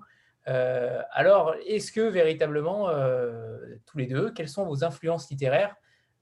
On est loin de Roberto Bolaño dans Cochrane, quoique, peut-être par certains aspects, mais on est, on est un petit peu loin. Oui, je pense qu'Adrien peut, peut commencer pour, pour avoir un peu de, de rythme vous aviez dit tous les deux d'ailleurs que vous étiez des gros lecteurs, donc euh, j'imagine que vos influences en sont issues. Oui, mais en fait, c'est difficile de parler d'influence euh, directement. Euh, je peux, moi, moi les, dernières grosses, grosses lectures que j'ai eues et qui vraiment ont, changé en tout cas ma façon de lire ou ma façon de, vraiment d'écrire aussi. le, premier, c'est un Damasio. Ça, c'est là, voilà, je suis plutôt euh, team euh, hors du contrevent. Euh, et qui vraiment, ça, ça, a été une. Dans, l'idée, en fait, d'exploser les barrières, de montrer ce qu'un roman peut justement exprimer en étant vraiment en, tirant la forme du roman vraiment lui-même, en jouant même avec un côté un peu, le côté un peu ludique même de ses livres et notamment de la Horde, euh, ces, jeux sur les pages, sur les mises en page, sur la numérotation. Euh, euh, moi, ça a été vraiment une, une claque énorme là dernièrement. Et, j'en ai deux, autres. la dernière lecture, il y a un pont justement avec Damasio. C'est un livre que m'a justement prêté, donné David, qui m'a fait lire. C'est Guillermo Arriaga, c'est Le Sauvage. Là, c'est la lecture d'il y a un, an et demi maintenant, mais qui reste présent euh, beaucoup avec moi. Et pareil, toujours pour cette même euh, raison. Et, c'est rigolo parce que quand on parle d'influence, Ariaga, il y, a, aussi ce même jeu un petit peu sur la, sur la, mise en page, en fait, et qui d'un seul coup montre en se disant, mais on n'est pas obligé d'être respectueux, de suivre euh, les choses telles qu'elles, on a l'impression qu'elles doivent être faites, et on peut, on peut s'amuser aussi, en fait, juste simplement avec, avec le format, avec la forme livre, et, et, de faire des choses qu'on pourrait pas faire ailleurs. Et, euh, et la, la, troisième grosse influence euh, pour moi que je sens, et en fait, une influence un peu euh, étonnante, mais je, je, que j'emporte un petit peu avec moi tout le temps, là, c'est. et ça vient de David aussi, mais ça vient d'il y a plus longtemps de David. C'est quand lui m'a parlé d'Ursula Le Guin. Et, et, en fait, mais ce que je prends moi de Le Guin, c'est pas du tout mon l'univers n'a rien à voir avec ce qu'elle peut faire. Mais c'est simplement, par contre, c'est sa, c'est son attention à chacun des personnages en fait qui apparaissent. Et c'est trouver une porte d'entrée à chacun des personnages et donner en fait, être juste et, euh, mais juste dans le sens euh, un peu faire en anglais, être juste dans le sens euh, donner sa chance en fait, même à, chacun des personnages et même à la plus grande des pourritures peut-être qu'on doit écrire, trouver en fait en elle, en ce personnage-là, sa part d'humanité tout le temps et réussir. Et puis il y, a autre chose chez Logan aussi qui moi me, me, fascine et que j'aimerais réussir à faire, parce que je trouve que c'est vraiment une autrice de, du, moment, euh, vraiment du moment où, euh, où, il y a un sens de la construction et qui en fait arrive. Il y a des, vraiment des séquences, moi, qui me restent en tête en fait de ces romans. Et c'est pas forcément l'intégralité du livre, c'est vraiment des moments particuliers où il y a quelque chose qui se dit entre deux personnages, il y a une ambiance particulière, il y a quelque chose qui se passe, et on sent que tout a été construit pour arriver à ce moment-là, en fait, très précis. Et, ça, c'est vraiment quelque chose que moi j'adore personnellement, en fait, quand on, c'est quelque chose j'aimerais moi réussir à parvenir, c'est vraiment ces, grands moments de bascule émotionnelle en fait dans des romans, sur des scènes, sur des chapitres très particuliers. Euh, mais voilà pour les, principes. que des grands. Oui, David. Alors, Guillermo Arriaga, c'est un auteur que j'ai découvert grâce à un roman qui s'appelle L'escadron guillotine, qui est chez Libretto. Guillermo Arriaga, il est aussi scénariste, puisqu'il a été le scénariste à plusieurs reprises d'Iñárritu. Et donc, c'est un scénariste multiprimé. Et c'est vrai que c'est des romans assez remarquables. Pour Ursula K. Le Guin, alors je pense qu'Adrien ne savait pas s'il avait le droit de le dire, mais il a le droit de le dire. en juin, aux, éditions ActuSF, on sort une grande monographie sur Ursula K. Le Guin avec une trentaine de chercheurs, chercheuses, romanciers, romanciers, essayistes. Et il y a un remarquable article d'un certain Adrien Pochet sur les adaptations de Terre-Mère d'Ursula K. Le Guin euh, au cinéma, enfin sur, sur l'adaptation, en fait, euh, la, sur la principale adaptation par Goro Miyazaki, le fils de Hayao Miyazaki. Donc ça, c'est en juin chez euh, euh ActuSF et ça s'appelle De l'autre côté du rêve, une monographie d'Ursula Le Guin. Super. Et Gilberto? Bon, Lovecraft? et, Edgar Allan Poe, Stephen King, Et aussi, la BD, je fais partie d'une génération au Chili de, de, de, narrateurs qui ont été élevés avec la BD de, de, la France et de la Belgique, qui a été publiée dans un magazine qui s'appelait euh, Mampato, notre Tantan, c'est l'équivalent de, de, Tantan au Chili, Mampato, personnage chilien. Mais chaque semaine avait aussi quatre pages de différents auteurs, eh, comme Herman, Herman Hoop, vous le connaissez, de Bernard Prince, l'auteur de différents BD. Et ça a été une grande influence. Tous les cliffhangers, les histoires racontées, pas pour les enfants, un peu plus pour les adolescents et les adultes, vraiment un look de cinéma c'est aussi une première rencontre avec la, les cadres avant le cinéma, non? avec la passion pour le cinéma, les cadres, la façon de cadrer la BD de Herman, l'essence de l'aventure, les suspens, les cliffhangers, les paysages exotiques. Pour moi, ça a été très, très important. Et le 2017, je suis allé à, à Angoulême en tant qu'éditeur chilien indépendant pour montrer les, ma collection de BD publiée, un BD comme scénariste les autres en tant qu'éditeur. Et la première chose que je trouve quand je descends de, de, train à la gare, c'est un chauffeur avec une page qui dit Herman. Je dis, c'est quoi ça Non, il va arriver dans les prochains trains. Et dans les prochains trains arrive Herman, de 84 années à l'époque, je pense, un peu plus de, plus de 80 et le vrai Herman. Et, et ce jour, j'ai écrit dans, mes réseaux, aujourd'hui j'ai rencontré Dieu. Parce que pour moi, c'est vraiment un personnage qui, qui, a inspiré une façon de raconter des histoires qui est toujours, euh, encore c'est très important pour moi. Et le cinéma aussi, euh, John Carpenter par exemple, c'est-à-dire chaque fois que j'écris, j'ai dans la tête euh, certains écrivains, mais aussi des scénaristes, des, des sénateurs, des artistes de BD et des réalisateurs qui sont très importants. Le, quatrième volume de Cochrane, qui est déjà terminé, Le voyage à les montagnes hallucinées, qui sortira à la fin d'année en Chili, fin de l'année, c'est aussi un hommage à The Thing, Carpenter. Il y a des monstres, des Shoggoth, mais, mais il y a des Clint Doyle. Eh, que je cache dans le livre à, les histoires de, de, de Herman et Herman, et, ou aussi le film de Carpenter, par exemple. C'est-à-dire, c'est pas seulement l'influence des autres écrivains, mais, mais aussi des autres façons de raconter des histoires comme le cinéma et la, la BD. Et la poésie au Chili, Nicanor Parra, il est connu pour euh, avoir la, de, la antipoésie, que c'est la façon de s'exprimer avec la langage, euh, la langue de la rue, l'argot de la rue. Et ça, c'est vraiment génial. Il, il, il, a écrit pendant les années 60. C'est vraiment pop, c'est poésie pop. Et, il a traduit à Shakespeare en espagnol, mais avec des gros mots pour donner au public l'essence du spectacle de l'époque de Shakespeare, le spectacle populaire.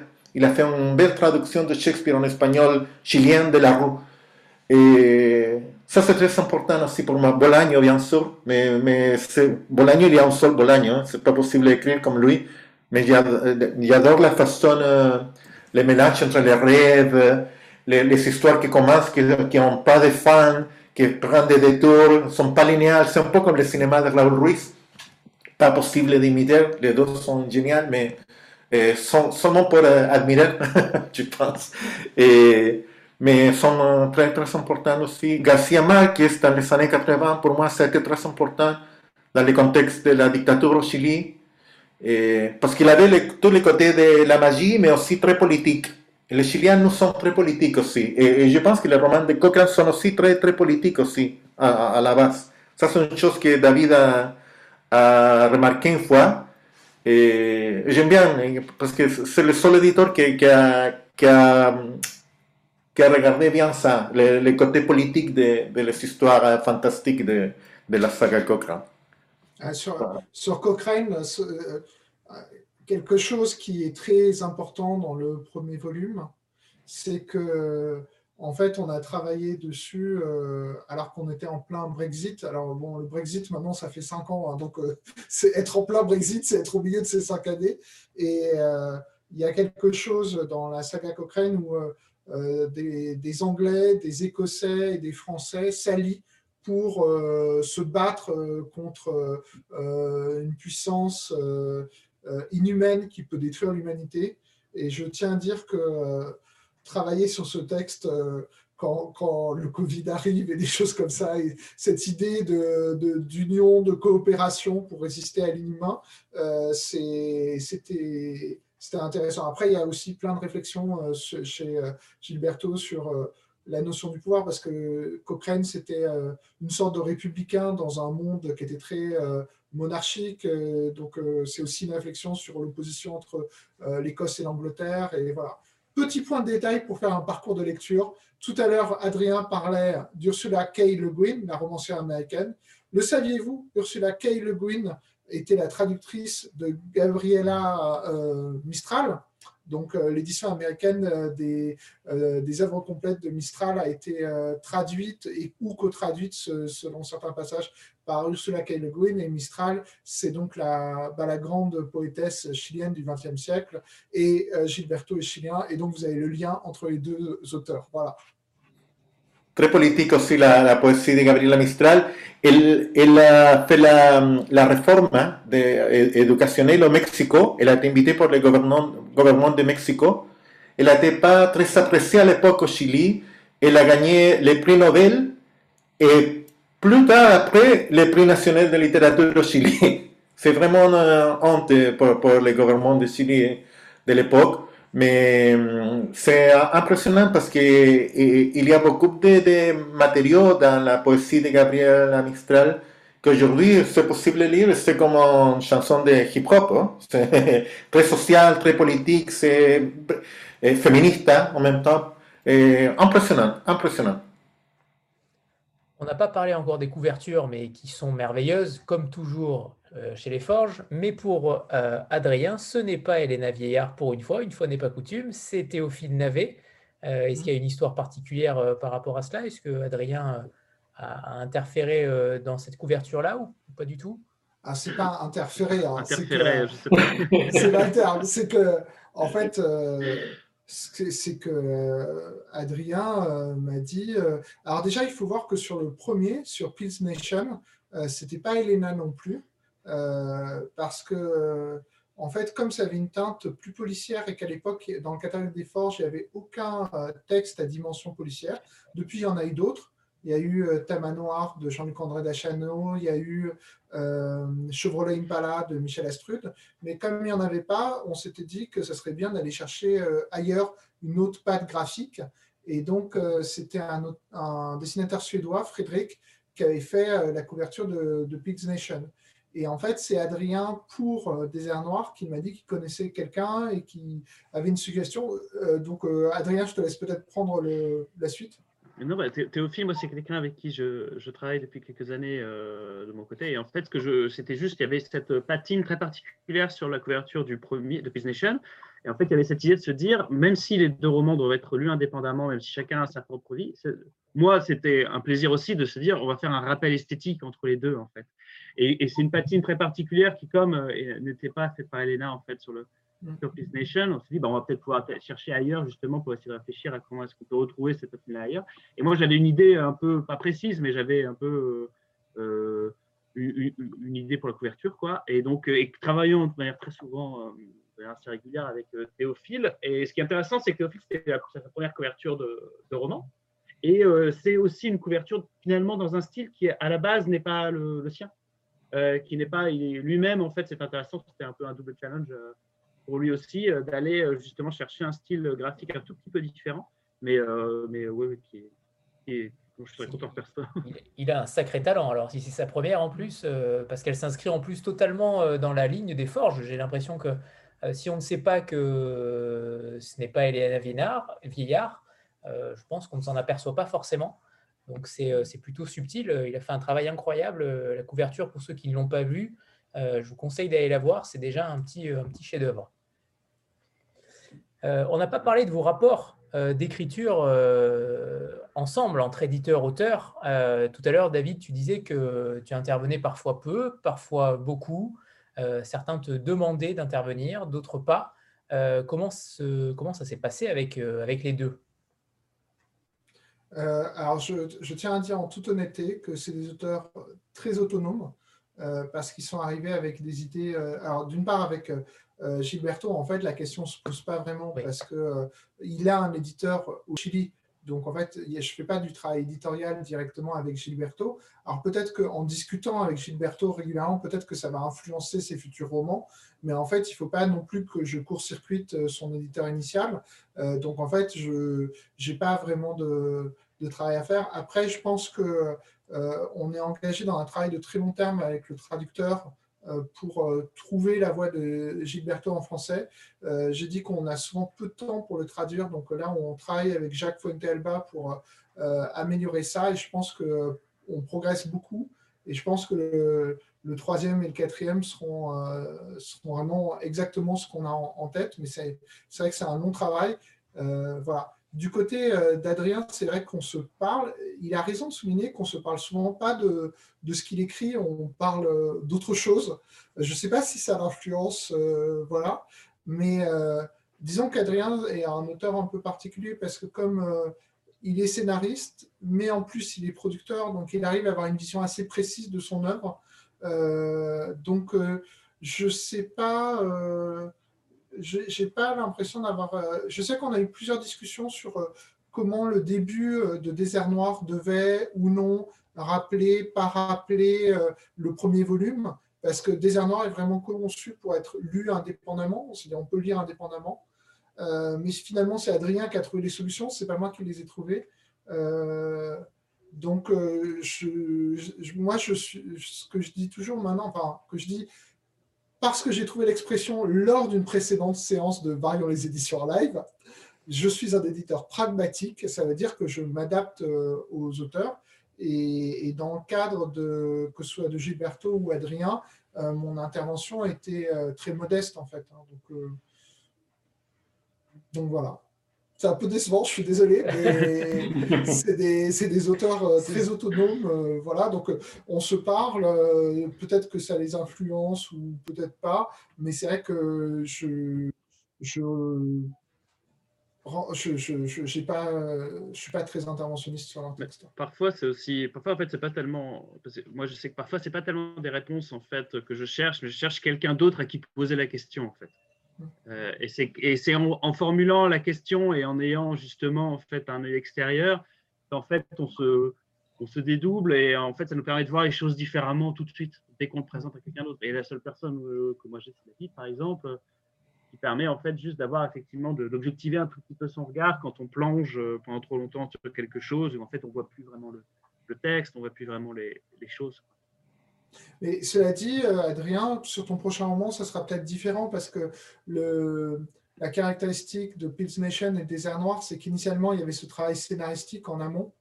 Euh, peut-être que sur ton prochain roman, on travaillera différemment parce que c'est pas juste dire. Euh, c'est parce que tout à l'heure j'ai dit, euh, c'est des auteurs très très autonomes, mais en fait c'est peut-être les œuvres qui se prêtent comme ça, c'est-à-dire que comme Gilberto, il écrit d'abord pour son éditeur chilien.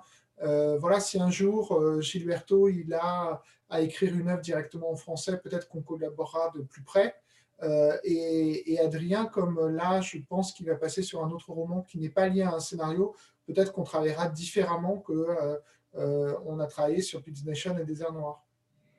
La transition est parfaite, David.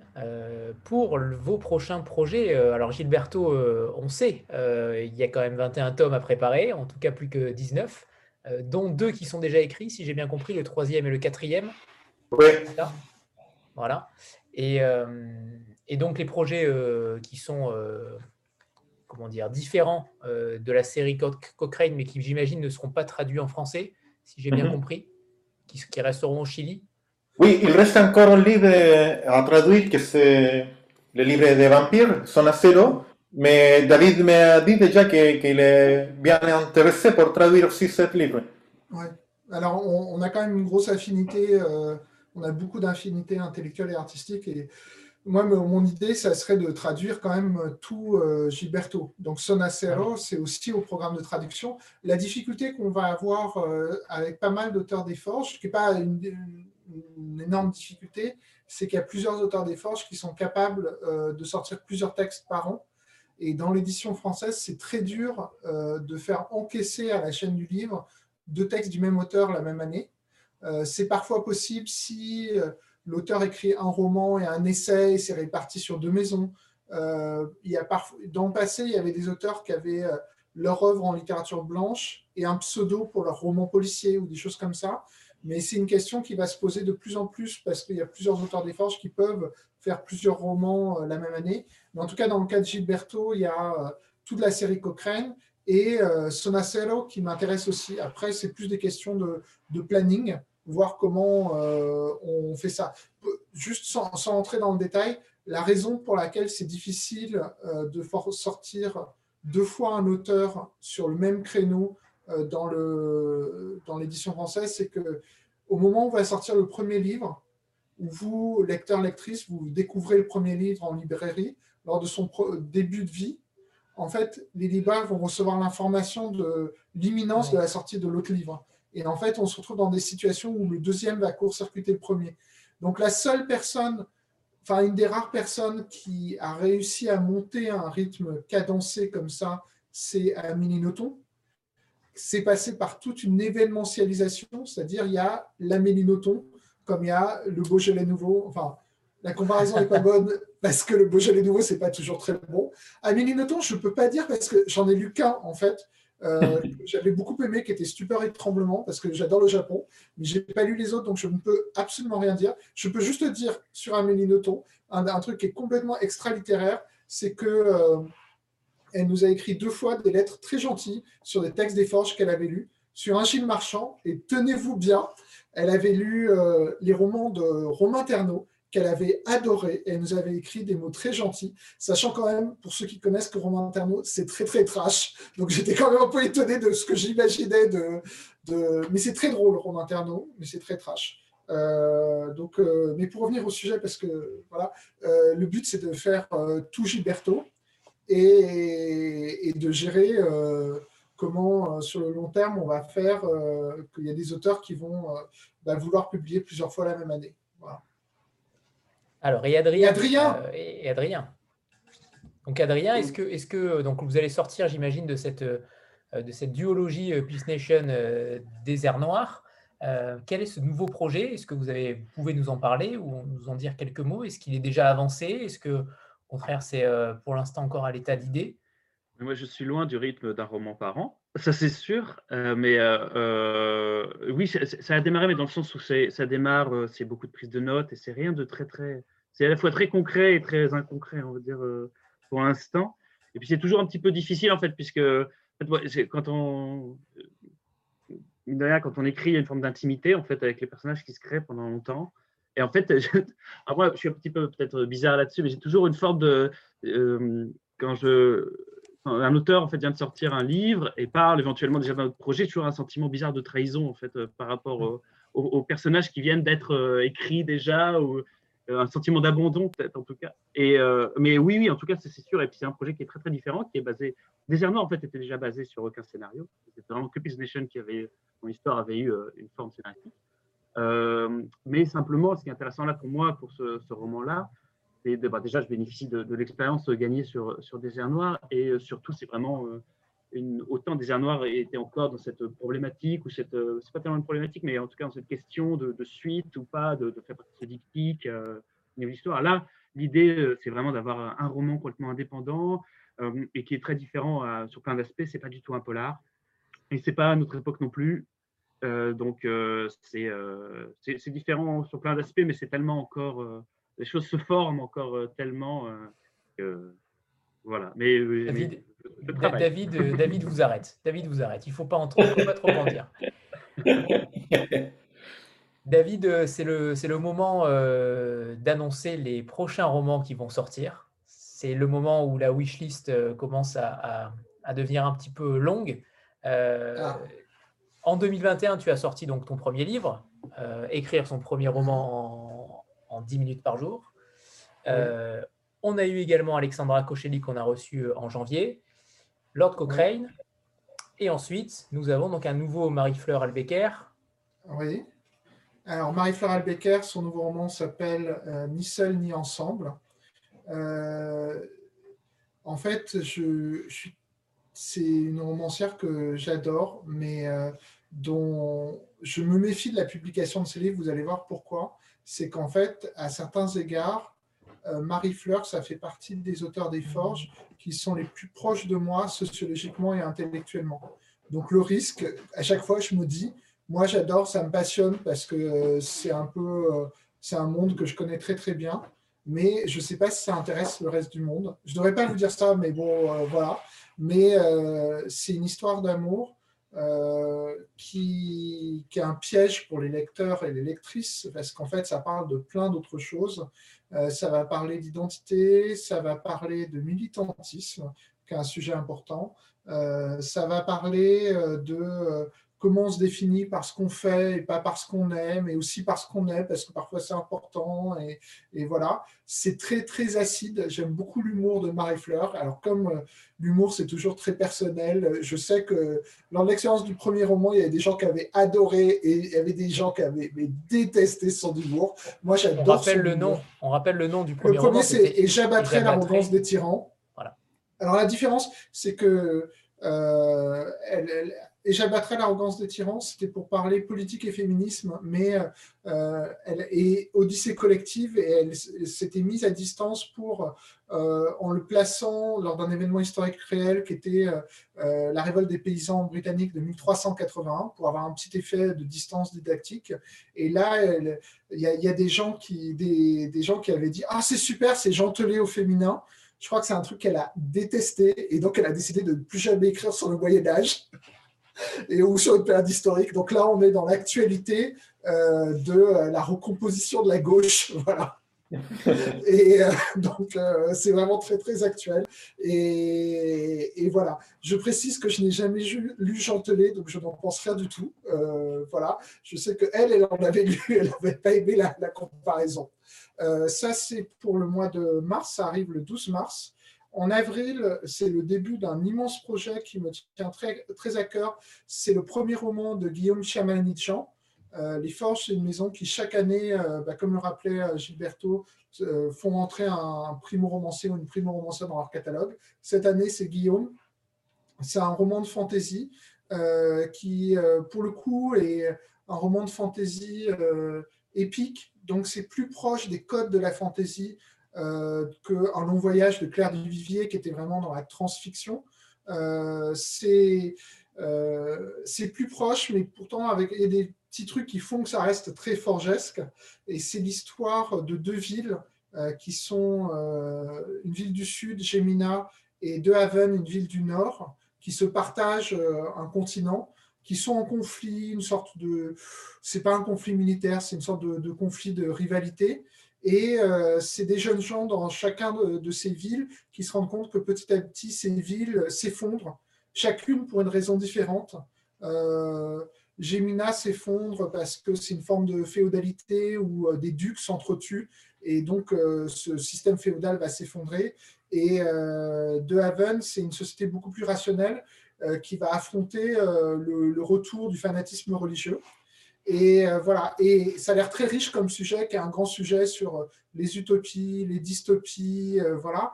Et en fait, c'est six romans quand même, écrits pour moitié par Guillaume Chamanit-Jean, il en a écrit trois, et pour autre moitié par Claire Duvivier, qui en a écrit trois. Ça, ça va être une grande, grande aventure lisible dès l'âge de 13-14 ans. Euh, au mois de mai, on a un auteur que vous connaissez sans doute, mais qui est un auteur qui rentre dans le catalogue, qui n'est pas un auteur initialement des Forges, qui est Pierre Rofast. Euh, Pierre Rofast, qui est un auteur que vous avez peut-être lu euh, quand il était chez Alma, ou peut-être quand il est passé par Stock pour La baleine thébaïde, Abemus piratam, Le cerf blanc, le cerbère blanc, pardon, euh, la fractale des raviolis, la variante chilienne. Je pense que je les ai tous euh, cités. C'est Encore un, un avec le Chili, hein, décidément. Voilà. c'est un auteur qui est.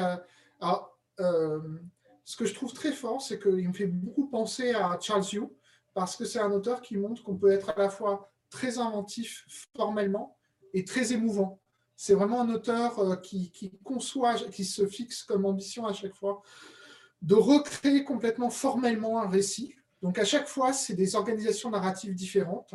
Euh, et là, euh, le, nouveau, qui s'appelle Les Embrouillamini, euh, c'est inspiré d'une phrase de, Sandrard, de, de Blaise Sandrard, et c'est un récit qui est une sorte de roman dont le lecteur est le héros, c'est-à-dire qu'il euh, y a une arborescence et la possibilité de revenir en arrière dans le, récit. C'est fait de manière très élégante, c'est ludique, mais très émouvant. Et c'est une grande réflexion sur euh, euh, les choix qu'on fait, pourquoi on les fait, et si j'avais fait ça différemment, comment ça se serait passé, est-ce que le bonheur était dans cette autre vie, cet autre chemin, et voilà. Et c'est super. Et après, le dernier titre du semestre. A une biographie de Paul Verhoeven aussi? C'est une biographie de Paul Verhoeven. Alors ça, c'est, euh, ça me tient très à cœur, mais euh, la question, c'est que je ne suis pas sûr que ça sortira au printemps, parce qu'on ne sait pas du tout si euh, les cinémas vont ouvrir. On ne sait pas si le film de Verhoeven va finalement sortir en mai ou va être décalé à juillet ou va même être décalé à octobre, parce que cette année, le Festival de Cannes est décalé à juillet. Et donc, donc voilà. Donc, euh, c'est tout notre premier semestre. Je vais, vous, vous, épargner la deuxième partie de l'année. Mais euh, reviendra avec grand plaisir, j'espère, pour nous la présenter euh, avec un autre auteur. Eh bien, merci. Il est temps de, vous remercier euh, tous les trois. C'était un, plaisir de vous avoir et j'espère que ces deux, ces deux romans et, la longue série de Cochrane continuera à émerveiller chacun d'entre vous et d'entre nous. Euh, alors merci, merci infiniment à tous les trois et bravo pour ce que vous avez euh, produit parce que euh, véritablement, dans deux univers quasi différents, vous nous faites voyager et on en a véritablement bien besoin en ce moment. Donc merci. Merci, merci, à tous.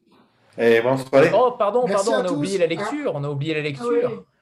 La ah. lecture en chilien, en espagnol, bien sûr. Alors, Gilberto, est-ce que tu peux lire le premier paragraphe? Ah oui, si vous avez encore euh, cinq minutes, oui. Alors,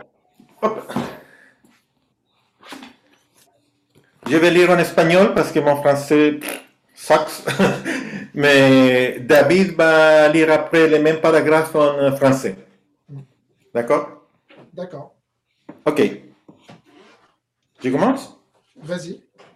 Ok, ça c'est le premier paragraphe de, de, film, euh, Lord Cochrane versus l'ordre des catacombes. Ça c'est l'édition en espagnol de Penguin Random House. Et je commence avec le premier paragraphe. Prólogo, las catacumbas de París, 1826. Apenas le quitaron la venda, Jean-Baptiste Dalier abrió los ojos con la esperanza de identificar el lugar en el cual lo habían encerrado sus captores. Estaba muy cansado tras tantos días de golpes y otras torturas. Lo primero que vio fueron sus pies desnudos, cubiertos de llagas, y sus pantalones, sucios a tal punto que era imposible identificar el color original de la tela.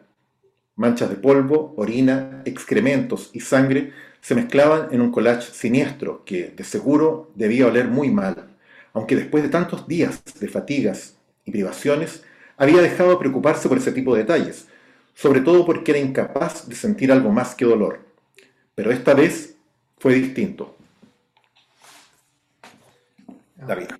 Pour, ceux qui l'ignorent, euh, les Chiliens sont connus pour parler très très vite espagnol par rapport aux autres hispanophones. Bon, maintenant, ce qui donne, traduit par Jacques Fuentealba, Prologue, les catacombes de Paris, 1826. Dès qu'on lui retira son bandeau, Jean-Baptiste Dallier ouvrit les yeux dans l'espoir d'identifier l'endroit où ses ravisseurs l'avaient enfermé. Après des jours entiers passés à subir coups et tortures, il était très fatigué. La première chose qu'il vit, ce furent ses pieds nus, couverts de plaies, puis son pantalon, si sale qu'il était impossible d'en déterminer la couleur originelle.